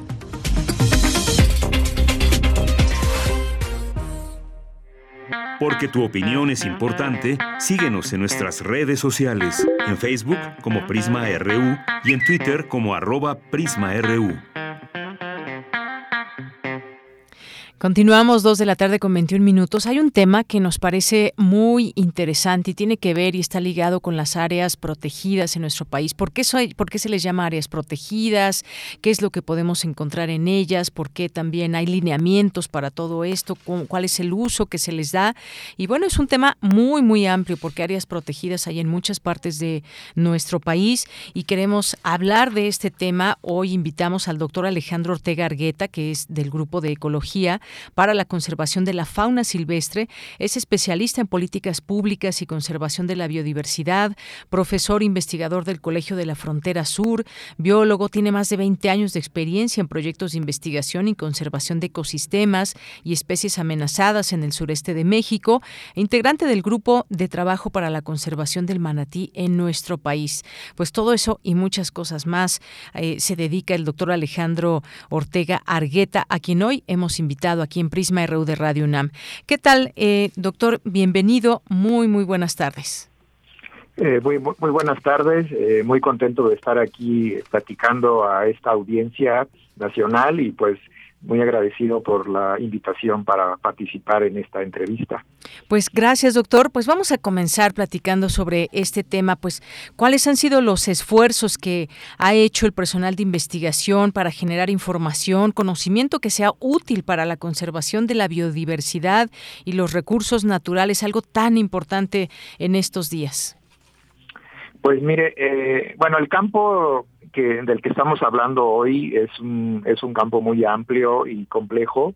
Originalmente eh, era abordado por especialistas en ciencias biológicas, ¿no? La mayoría de los trabajos que, que se empezaron a hacer en el país para proteger y manejar los recursos este, adecuadamente, pues eran especialistas en biología, en ecología, ¿no? En ciencias ambientales. Esto de alguna manera pues fue el fundamento no para la para la creación de, de muchas de las políticas actuales que hay de conservación. Y, y pues sí también vale la pena decir que el país eh, pues tuvo una aunque un poco tarde pero tuvo una evolución muy rápido en el sentido de formular políticas adecuadas para el manejo de los recursos.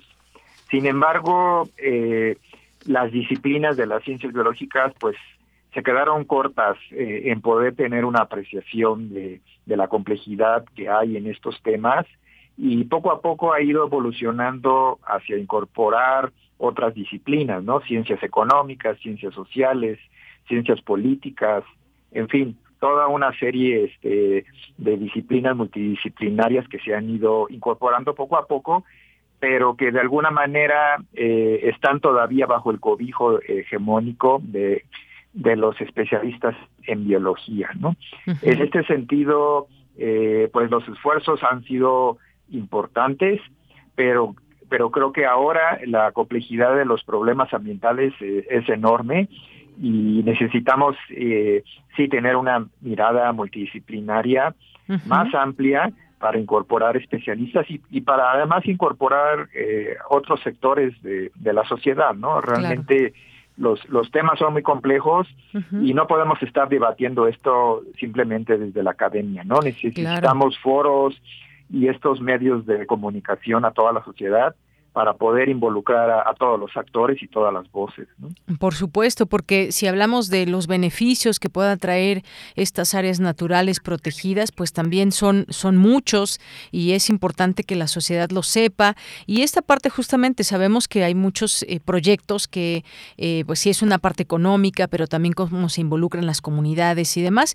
Varios de estos esfuerzos pues se enfrentan a problemática relacionada con la conservación de la biodiversidad o áreas de alta marginación social y, eh, por lo tanto, enfrentan una disyuntiva entre conservación y desarrollo socioeconómico, que tampoco podemos eh, quitar esa parte. Hemos visto, como decía, proyectos que llevan implícita esta parte de pues desarrollo socioeconómico, pero qué pasa con eh, la fauna, la flora, incluso pues personas que estén allegadas a estos lugares. No solamente debe ser un trabajo desde la academia, sino también un trabajo de campo como el que usted hace y que se involucren ahí todos los eh, quienes son quienes toman decisiones, por ejemplo, en todo esto. Cuéntenos un poco más de de esta de este engranaje, de, doctor.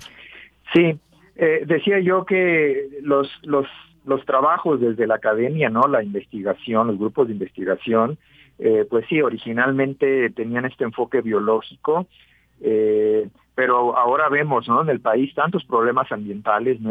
de, contaminación, de falta de, de, planificación en el, en el desarrollo, ¿no?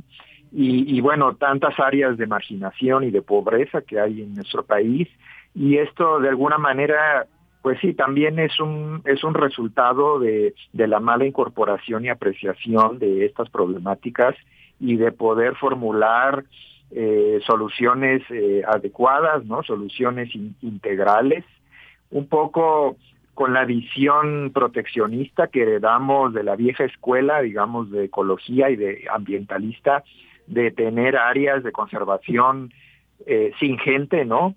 Entonces heredamos estos modelos este, del extranjero, uh -huh. eh, en los cuales hubo incluso desplazamientos de, de grupos que habitaban estas zonas, y, y, bueno, podemos encontrar estas historias tristes eh, a lo largo del país, ¿no? De eh, comunidades marginadas y desplazadas en aras de la conservación de los recursos o en aras de proyectos también de desarrollo, ¿no? Corredores uh -huh. turísticos, este, zonas industriales en las cuales se han, se han desplazado comunidades enteras.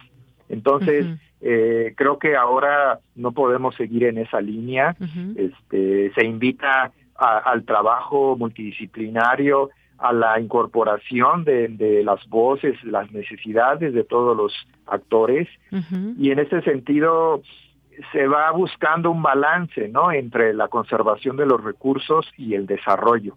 Uh -huh. Pero sí es una tarea muy complicada, ¿no? Porque eh, este binomio entre conservación y desarrollo eh, puede no ser fácil de balancearse, ¿no? Uh -huh. A veces se inclina un poco hacia la conservación o se inclina un poco hacia el desarrollo. Uh -huh. Pero bueno, tenemos ejemplos, ¿no? El Tren Maya y, y otros proyectos uh -huh. este, muy grandes, regionales, en los cuales, este, pues sí, hay un debate muy, muy, muy este, álgido, álgido, muy fuerte. ¿no? Muy, muy álgido entre qué debe imperar, ¿no? Si la protección de la fauna, eh, el desarrollo rural, ¿no? Oportunidades de empleo para mucha gente que ha estado marginada por años. Uh -huh. En fin, no son, no hay respuestas sencillas uh -huh. y, y, en ese sentido los proyectos pues también son, son muy complejos. Claro. Y bueno, pues uh, otros de los temas que podemos ir abordando también en todo esto, pues cuáles son los mecanismos, esquemas de conservación que existen que permitan esfuerzos hacia el logro de objetivos de conservación y desarrollo, es decir, como que vayan a la par, cómo conservar y cómo desarrollar ¿Se puede o cuáles son, cómo, cómo se le hacen todo esto, doctor? Sí, en la, en la legislación actual ¿no? de ambiental eh, quedaron incorporados muchos preceptos del desarrollo sustentable y, y bajo este, digamos, este marco conceptual se incorporaron elementos en los cuales se puede dar un, un este, desarrollo armonioso con la naturaleza, un uso adecuado y sustentable, ¿no? Moderado de los recursos naturales, pero también este, una explotación, ¿no? Este, eh, mesurada para beneficio de la sociedad mexicana. Entonces, en este sentido, hay toda una serie de políticas en el país eh, por parte del sector ambiental que permiten la conservación de la naturaleza, pero además permiten un uso racional de los recursos para que la gente pueda tener oportunidades de desarrollo. Uh -huh. Y en este sentido, la, incluso áreas protegidas, hay eh, posibilidades de manejar áreas en las cuales eh, pueden existir ciertas uh -huh. actividades eh, lucrativas, ¿no? El ecoturismo o actividades de pesca, de observación, por ejemplo, de aves, o, o, ciertos proyectos este, comunitarios de desarrollo. ¿no? Claro. Eh, hay, hay varios esquemas, también hay otros de áreas de conservación, digamos, privadas y áreas de conservación comunitarias que están eh, manejadas a lo largo del país y por muchos años por comunidades indígenas, por ejidos, por grupos privados, y esto nos da la posibilidad de que la sociedad en general participe uh -huh. en estas políticas y también ah, tenga beneficio de- del acceso a estos recursos naturales. ¿no? Claro. Entonces, eh, eh, tenemos buenas experiencias, digamos, de un manejo compartido, eh, pero también tenemos todavía la vieja escuela de proteccionista, ¿no? Que intenta conservar sin que la gente toque nada, ¿no? Hay, Claro. hay de todo en este país. Oiga, pues qué interesante esta parte, porque sí, preservar sin que se toque nada, pues bueno, eh, también es to- todo un tema que igual y después en otro momento podemos desarrollar. Y hay ejemplos también, y sabemos que hay reservas de la biosfera, áreas voluntarias para la conservación, etcétera, pero ¿cuáles las bondades y desafíos en la gestión de estos esquemas que, que- que podemos mencionar? Sí, eh, digamos, en mi experiencia de, de estar inmerso en este debate de, de la protección y el manejo de recursos, encontramos voces muy distintas, ¿no? Por una parte, la vieja escuela ambientalista eh, proclama, ¿no? Que los objetivos de conservación deben estar por encima, ¿no? De las necesidades humanas y que, y que la, la conservación de la naturaleza pues debe preserva- preservarse a costa de todo, ¿no? Hay voces que claman eso. Por otro lado, hay voces eh, en, en, digamos, eh, en el gobierno, eh, eh, los, los responsables de la administración de los recursos naturales, ¿no? La Secretaría de Medio Ambiente, la Comisión de Áreas Protegidas, la Comisión Forestal, ¿no? Ellos de alguna manera promulgan que también hay que dar oportunidades este, para, para ciertos grupos so- sociales. En este sentido, pues sí, no hay no hay acuerdos, ¿no? A veces hay debates acalorados, a veces hay controversia y bueno, eh, finalmente no podemos eh, eh, ignorar el contexto de nuestro país, ¿no? Con la mitad del- de la población en pobreza, ¿no? No podemos este, ignorar sus llamados, ¿no? Sus necesidades. Y en ese sentido creo que nuestra sociedad debe madurar y buscar un balance, ¿no? Este, satisfacer las necesidades humanas que, que encontramos en muchos grupos y en muchos actores y por otro lado buscar ese cumplimiento de objetivos de conservación, ¿no? Claro. Pero sí son son desafíos, ¿no? Cada proyecto, cada iniciativa implica un desafío, ¿no? Pues es todo un desafío entenderlo, comprenderlo, hacerlo. ¿Hacia dónde debe ir esa ciencia de la conservación para tener aportes que sean más significativos y además con pertinencia social, doctor? Sí, este debate justamente eh, pues es, está muy acalorado tanto en el país como, como en los foros este, internacionales, ¿no? La- las convenciones que, que luchan por este, conservar la biodiversidad, las eh, organizaciones internacionales que, que buscan este, definir estrategias globales, ¿no? Y ahí pues está este, está este debate, ¿no? La conservación eh, está evolucionando a un a una discusión multidisciplinaria en la que caben muchísimas voces y hacia también la transdisciplina, ¿no? Donde ya hay grupos de actores locales, ya hay grupos indígenas que están aportando conocimiento, que están eh, discutiendo y analizando esto eh, en foros internacionales.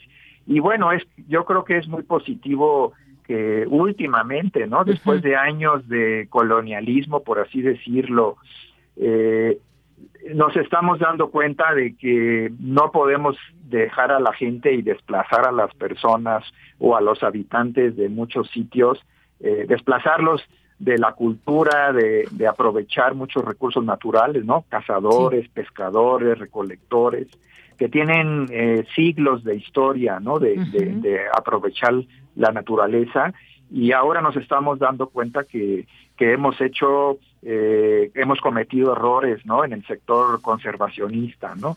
Hemos eh, buscado privilegiar intereses, ¿no? De ciertos grupos y hemos marginado a, a mucha gente.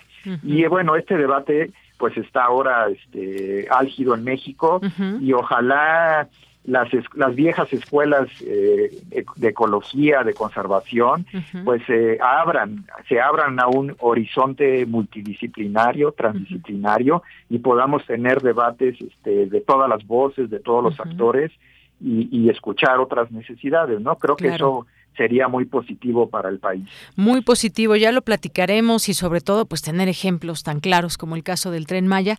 Ojalá que en otro momento lo podamos hablar más ampliamente. Por lo pronto, doctor, pues muchas gracias por haber estado aquí en Prisma RU de Radio UNAM. Muchísimas gracias por la invitación y un saludo muy afectuoso eh, a toda la audiencia. Muchas gracias, doctor. Hasta luego. Hasta luego. Muy buenas tardes. Gracias al doctor Alejandro Ortega Argueta, que es un conocedor de todos estos temas, es un experto en eh, pues todo este tema de la conservación, áreas protegidas. Leía yo los beneficios de las áreas naturales protegidas, pues por ejemplo mantener el capital natural para las generaciones futuras, conservar la fauna y la flora silvestres en sus áreas de reproducción, mantener paisajes naturales, por ejemplo cuencas, bosques, selvas. Qué maravilloso, pues conocerlas y no devastarlos, por ejemplo y si se va a aprovechar, pues de qué manera hacerlo, porque hay leyes que nos llevan a todo eso, a poder entrar a estas áreas y que se puedan hacer quizás infraestructuras, pero sí hay que respetar, pues elementos que hay ya en la parte legal.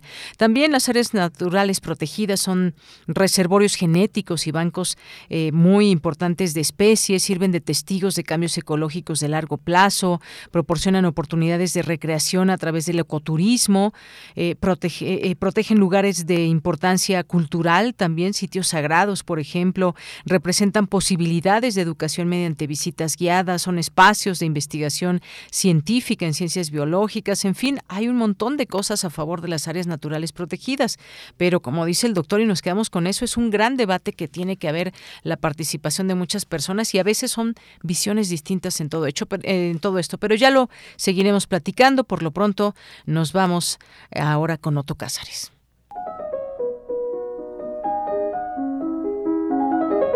Cartografía RU con Otto Cázares. Querido Otto Cázares, bienvenido a este tu espacio, aquí Cartografía RU, en Prisma RU. Buenas tardes. Buenas tardes, Deyanira, ¿cómo estás? Te abrazo. Muy bien. Con un abrazo entrañable y abrazo también a quienes nos escuchan.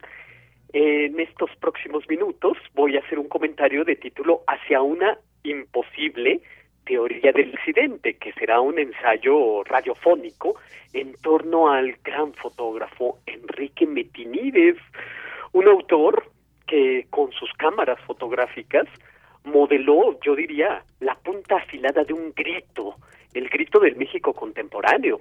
De hecho, su obra entera se convierte algo así como un retrato de la urbe cuyo símbolo es la estetización del horror.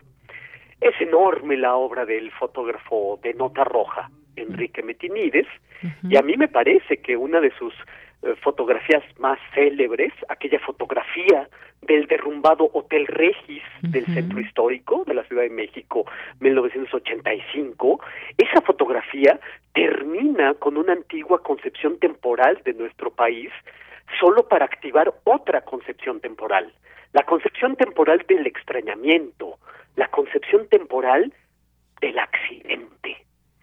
Accidente es una palabra muy interesante. Proviene del latín accidens y se dice de aquello de lo que no puede haber una ciencia o de lo que entra en el terreno de lo inteorizable debido a su carácter fortuito, aislado y excepcional. Así, por ejemplo, Aristóteles en su libro La Metafísica dice que el accidente es lo que no sucede ni siempre ni la mayoría de las veces. Es decir, es todo aquello que sucede al margen de las leyes de causa y efecto. De modo que el accidente es una ruta impensada, es una ruta sorpresiva de lo posible, esencialmente inteorizable y marginal. El accidente se burla del entendimiento humano, desarma cualquier argumento que nosotros podamos esbozar acerca de su naturaleza. Y no obstante a esto, hubo un ilustrado de finales del siglo XVIII, de apellido Bachereau, que opinaba que nuestra incapacidad para realizar teorías en torno al accidente estriba en realidad en una ignorancia respecto a determinados fenómenos y a determinadas leyes. Y es muy probable que sea verdad esta aseveración de Bacherot a la luz de las teorías más recientes como la teoría de la incertidumbre, por ejemplo. Ahora bien, a veces pensamos que estar en casa es estar exentos de peligro, como si en cualquier momento nuestra casa no ofreciera mil oportunidades al accidente, con el gas, con la electricidad, con los cuchillos de cocina, con cualquier cosa. Eh, si nosotros hacemos un ejercicio de memoria, hallaríamos una triste conmemoración de estallidos y de accidentes monstruosos ocasionados en casa. El burgués es el que considera la seguridad como el valor supremo de la vida. Esto dijo en un interesantísimo libro de fotografías Ernest Junger, un autor alemán que vivió más de 100 años, nunca se accidentó, por cierto, en un libro de título ya muy sugestivo para nuestro tema de Enrique Metinides. El título de su libro fue El instante peligroso. Y en este libro, eh, pues se trata de secuencias de imágenes fotográficas, no tomadas por Ernest Junger, más bien recopiladas por él, que tienen al peligro como categoría. El peligro en el espacio de la vida cotidiana. En el de la vida cotidiana, todos los aspectos de la misma se han tecnificado. La técnica, dice Ernest Junger, construye espacios de confort y al mismo tiempo espacios de peligro.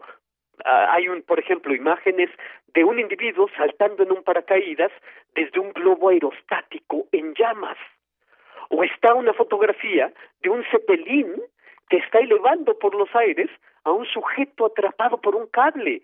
O aparece la fotografía de un auto de carreras que en alta velocidad pierde el piso y expulsa a su piloto o choques de aviones, o derrumbamiento de edificios, en fin, aparecen en este libro, eh, repito el título, Un instante peligroso, un catálogo de fotografías que hasta entonces eran técnicamente imposibles. Estamos en la década de los 30. Los obturadores de las cámaras y la exposición de la toma requería mayor tiempo. Solo a partir de los años 30, uno y otro, el instante catastrófico y el obturador, son simultáneos. Bueno, si en el instante peligroso se capturar al mismo tiempo la, eh, la catástrofe y la, el congelamiento de la imagen, la imagen de nota roja, como la de Enrique Metinides, llega a la escena demasiado tarde. La vida cotidiana es un campo minado. Eh, en la más soporífera de las rutinas hay lugar para lo inesperado. El fotógrafo de nota roja, como Enrique Metinides, llega no en el instante de la catástrofe, llega un instante después. Y Metinides lo dijo en varias ocasiones. Él tenía más deseos de dejar la cámara por un lado y ponerse a salvar vidas humanas y por lo tanto eh, sufrió de hecho por esta por este deseo quemaduras, por sufrió costillas rotas en este impulso de ponerse a salvar vidas humanas en vez de ponerse a fotografiarlas. Registrar una desgracia es, desde luego, haber llegado, llegado demasiado tarde a esta. No como en la fantasía literaria de Philip Dick, por cierto, en un eh, cuento fascinante de título Informe de la minoría, donde tres videntes se adelantan a los delitos, a las catástrofes, antes de que ocurran y la policía puede llegar antes de que ésta se haya suscitado. Bueno, y puesto que el fotógrafo de nota roja llega demasiado tarde, cuando ya todo es irremediable, pues hay que dar al accidente un valor de culto. Las fotografías de Enrique Metinides ahora están colgadas junto a las fotografías de Jacques-Henri Lartigue o de Wizzy o de Cartier-Bresson, es decir, están colgadas en el Olimpo de los fotógrafos. Hay un documental que yo recomiendo mucho, El hombre que vio demasiado, que además puede verse en YouTube, donde aparece Metinides contando muchas cosas. Cuenta cómo de niño él comenzó fotografiando las pantallas de los cines y por lo tanto aprendió de la gramática cinematográfica la narrativa del destello de lo que ocurre por última vez. Metinides era griego de origen, sus padres eran griegos, él nació en la Ciudad de México, desde luego, y en el documental del que les hablo, El hombre que vio demasiado, a mí me fascina ver cómo en un muro de su casa hay una representación de Ifigenia, una representación de una tragedia griega. Metinides, Metinides el griego sabía que la tragedia griega se llamaba trágica por un accidente terrible, terrible más allá de toda medida, espeluznante e irremediable. Algo que escapa, a, como he dicho, al ámbito de lo teorizable y uno pues tiene que empezar a pensar en dioses y cosas por el estilo, en destino, en eh, ciertos hados que desconocemos. Por eso, Metinides siempre llevaba una ranita en su bolsillo, una ranita que lo protegía. Era Metinides un hombre lleno de ritos, llevaba eh, innumerables carpetas de trabajo ordenadísimas, llevaba una archivística de catástrofes e imágenes bélicas. En alguna ocasión, él expresó su deseo de haber podido registrar el 911 en Nueva York. Era coleccionista de cochecitos de bomberos, de ambulancias, es decir, del mundo de la catástrofe en miniatura, el accidente en versión Playmobil. Llevaba un eh, archivo impecable de su propia obra en negativos, diapositivas e impresiones, tenía decenas de corbatas con nudo Windsor ya preparadas, entre muchos otros aspectos de su fotografía de los que no puedo hablar en este espacio, nunca hay una degradación de los sujetos fotografiados. Y es algo que resulta sorprendente para la fotografía de nota roja. La obra de Metinides es un ensayo monumental del accidente, ve a la cara nuestra condición accidental, nuestra condición inteorizable, capta en muchas de sus fotografías a los espectadores de las desgracias, esos rostros que observan entre fascinados y en shock, angustiados, la belleza coronada por el destino trágico, la sangre como símbolo de la vida desnuda, como dice Walter Benjamin. No puedo, ya con esto termino, no puedo desde el martes pasado, el día en que murió Metinides a los 18 años, pensar en sus imágenes de la fijación del dolor, sin ponerle unas palabras que leí y que quedaron indelebles en mi mente en un fascinante cuento de Mario Bellatín de título La Escuela del Dolor Humano de Sichuan, en el que el escritor habla de una pintora que se dedicaba a pintar velorios de niños y apuntó Bellatín, es casi seguro que el alma de los niños queda fijada, en, que las almas de esos niños quedan fijadas en los óleos. Así, es casi seguro que el alma de los accidentados quedó, quedaron fijadas en las fotografías de Enrique Metinides. Y esto es lo que yo tengo que decir este lunes 26 de mayo de 2022. Muchísimas gracias, gracias Otto. Cuánto hay que decir de estas fotografías y la nota roja y la realidad que se quiere reflejar, pero ese lente de Metinides, pues por supuesto, digno de recordarse. Muchas gracias Otto, un abrazo. Un abrazo y hasta el próximo lunes, querida Deyanira y eh, queridos Radio Escucha. Hasta la siguiente semana. Hasta la siguiente.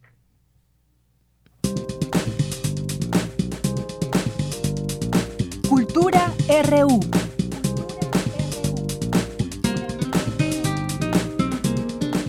Bien, pues hubo ayer un día, fue un homenaje, se llevó a cabo en eh, Bellas Artes. También, por supuesto, la UNAM hizo lo propio al arranque del fin de semana con el homenaje 10 años sin Carlos Fuentes, organizado por la Cátedra Extraordinaria Carlos Fuentes de Literatura Hispanoamericana, con la presencia de su viuda, Silvia Lemus, quien eh, retomó palabras del intelectual.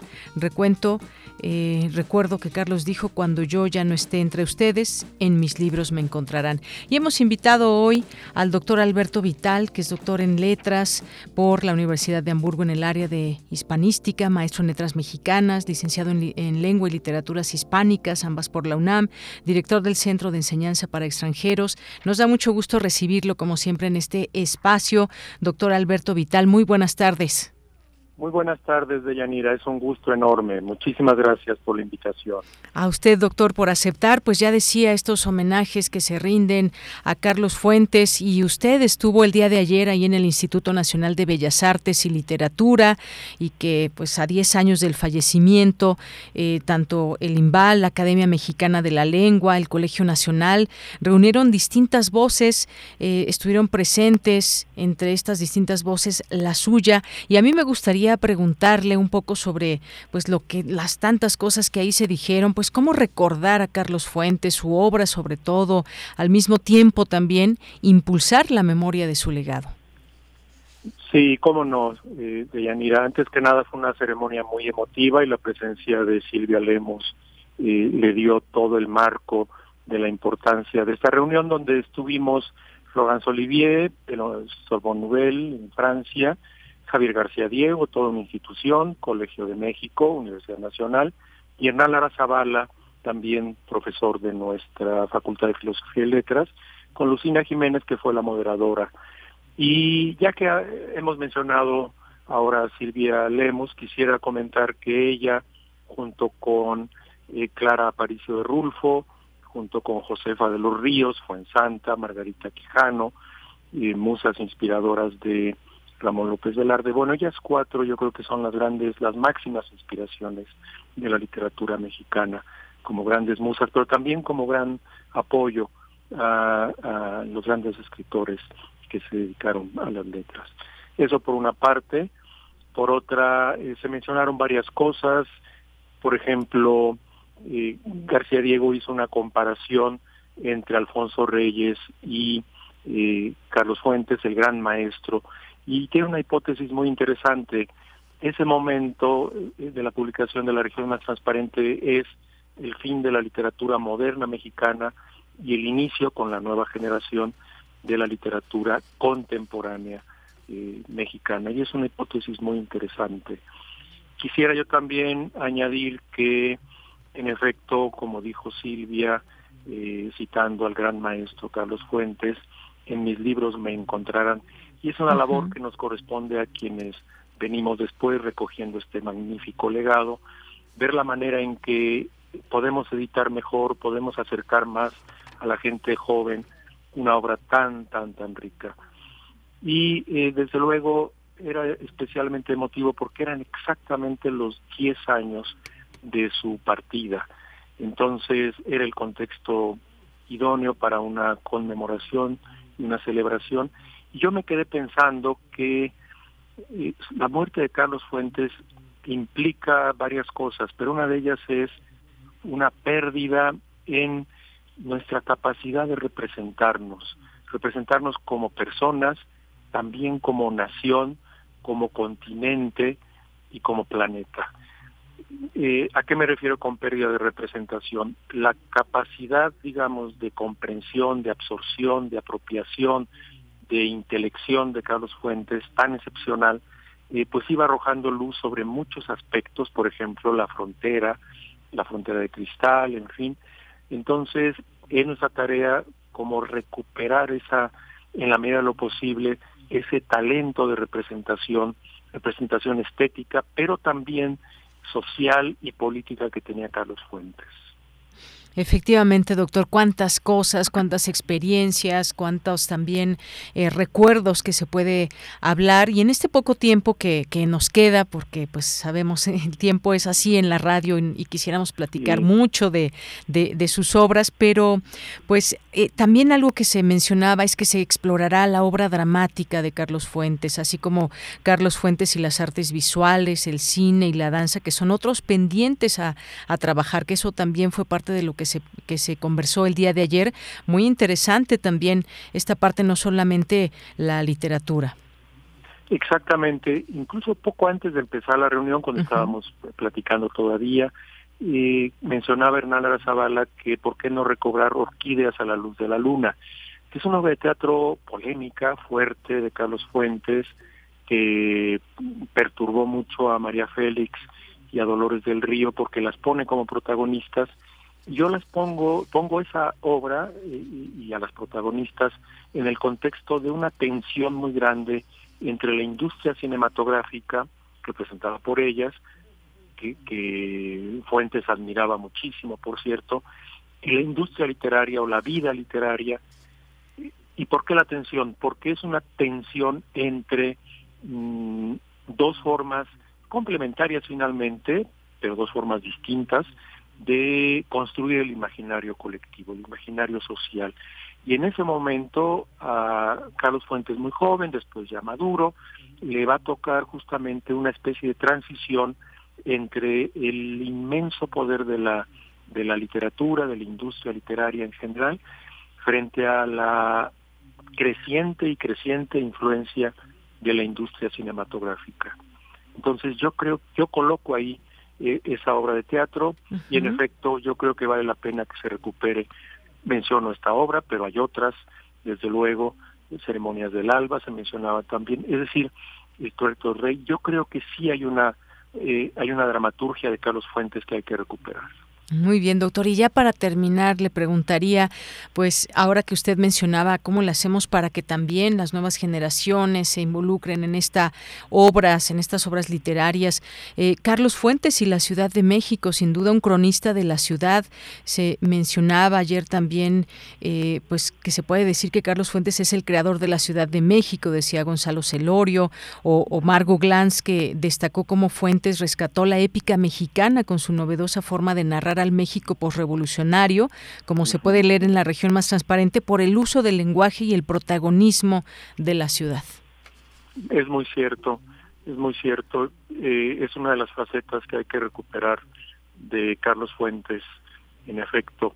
Y eh, también, digamos, para las nuevas generaciones, en efecto, eh, yo creo que hay algo que puede ser una gran tarea editorial que consiste en que es un gran maestro del aforismo, de los textos breves, tiene sentencias impresionantes. Jorge Luis Borges hablaba de las magias parciales del Quijote. Yo creo que hay muchas magias parciales en el en, el, en, la obra de, de, Fuentes. ¿En qué sentido magia parcial? En que de pronto en cualquier página puede encontrar una frase espléndida. Entonces, él nunca practicó el aforismo como tal, no, publicó un libro de aforismos, pero yo sugeriría, le quiero sugerir a Silvia muy respetuosamente, que se haga una selección de, de esas frases contundentes que pueden hacer que las nuevas generaciones se acerquen a fuentes. Sabemos que vivimos una época muy impaciente, muy rápida. De pronto estas frases de fuentes sobre la ciudad, sobre la condición humana, sobre la música, sobre la pintura, en sus novelas, en sus cuentos, en sus obras de teatro, puede ser un, un gran libro se me antojaría a mí mucho leerlo, pero sobre todo que las nuevas generaciones leyeran algo así. Por supuesto.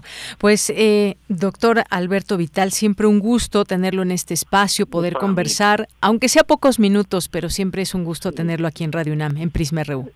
Estoy muy agradecido y muchas felicidades por el programa. Gracias, gracias, doctor, que por cierto vamos a cumplir el 30, seis años ya al aire.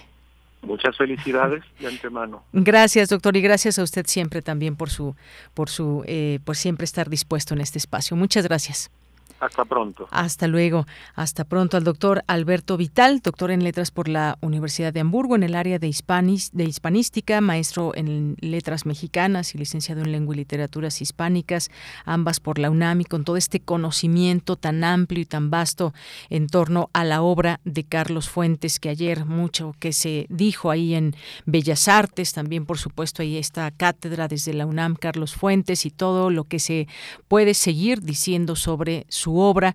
Importante seguir leyendo todo este legado de tantos libros que dejó y el uso de la palabra y la ciudad y muchas tantas cosas. Descúbranlo en nuestras nuevas generaciones que quizás escuchan y volver a releer siempre es un placer eh, a Carlos Fuentes. Son las 3 de la tarde, nos vamos, gracias a todo el equipo, a nombre de todos soy de Yanira Morán, que tenga muy buena tarde y muy buen provecho. Hasta mañana.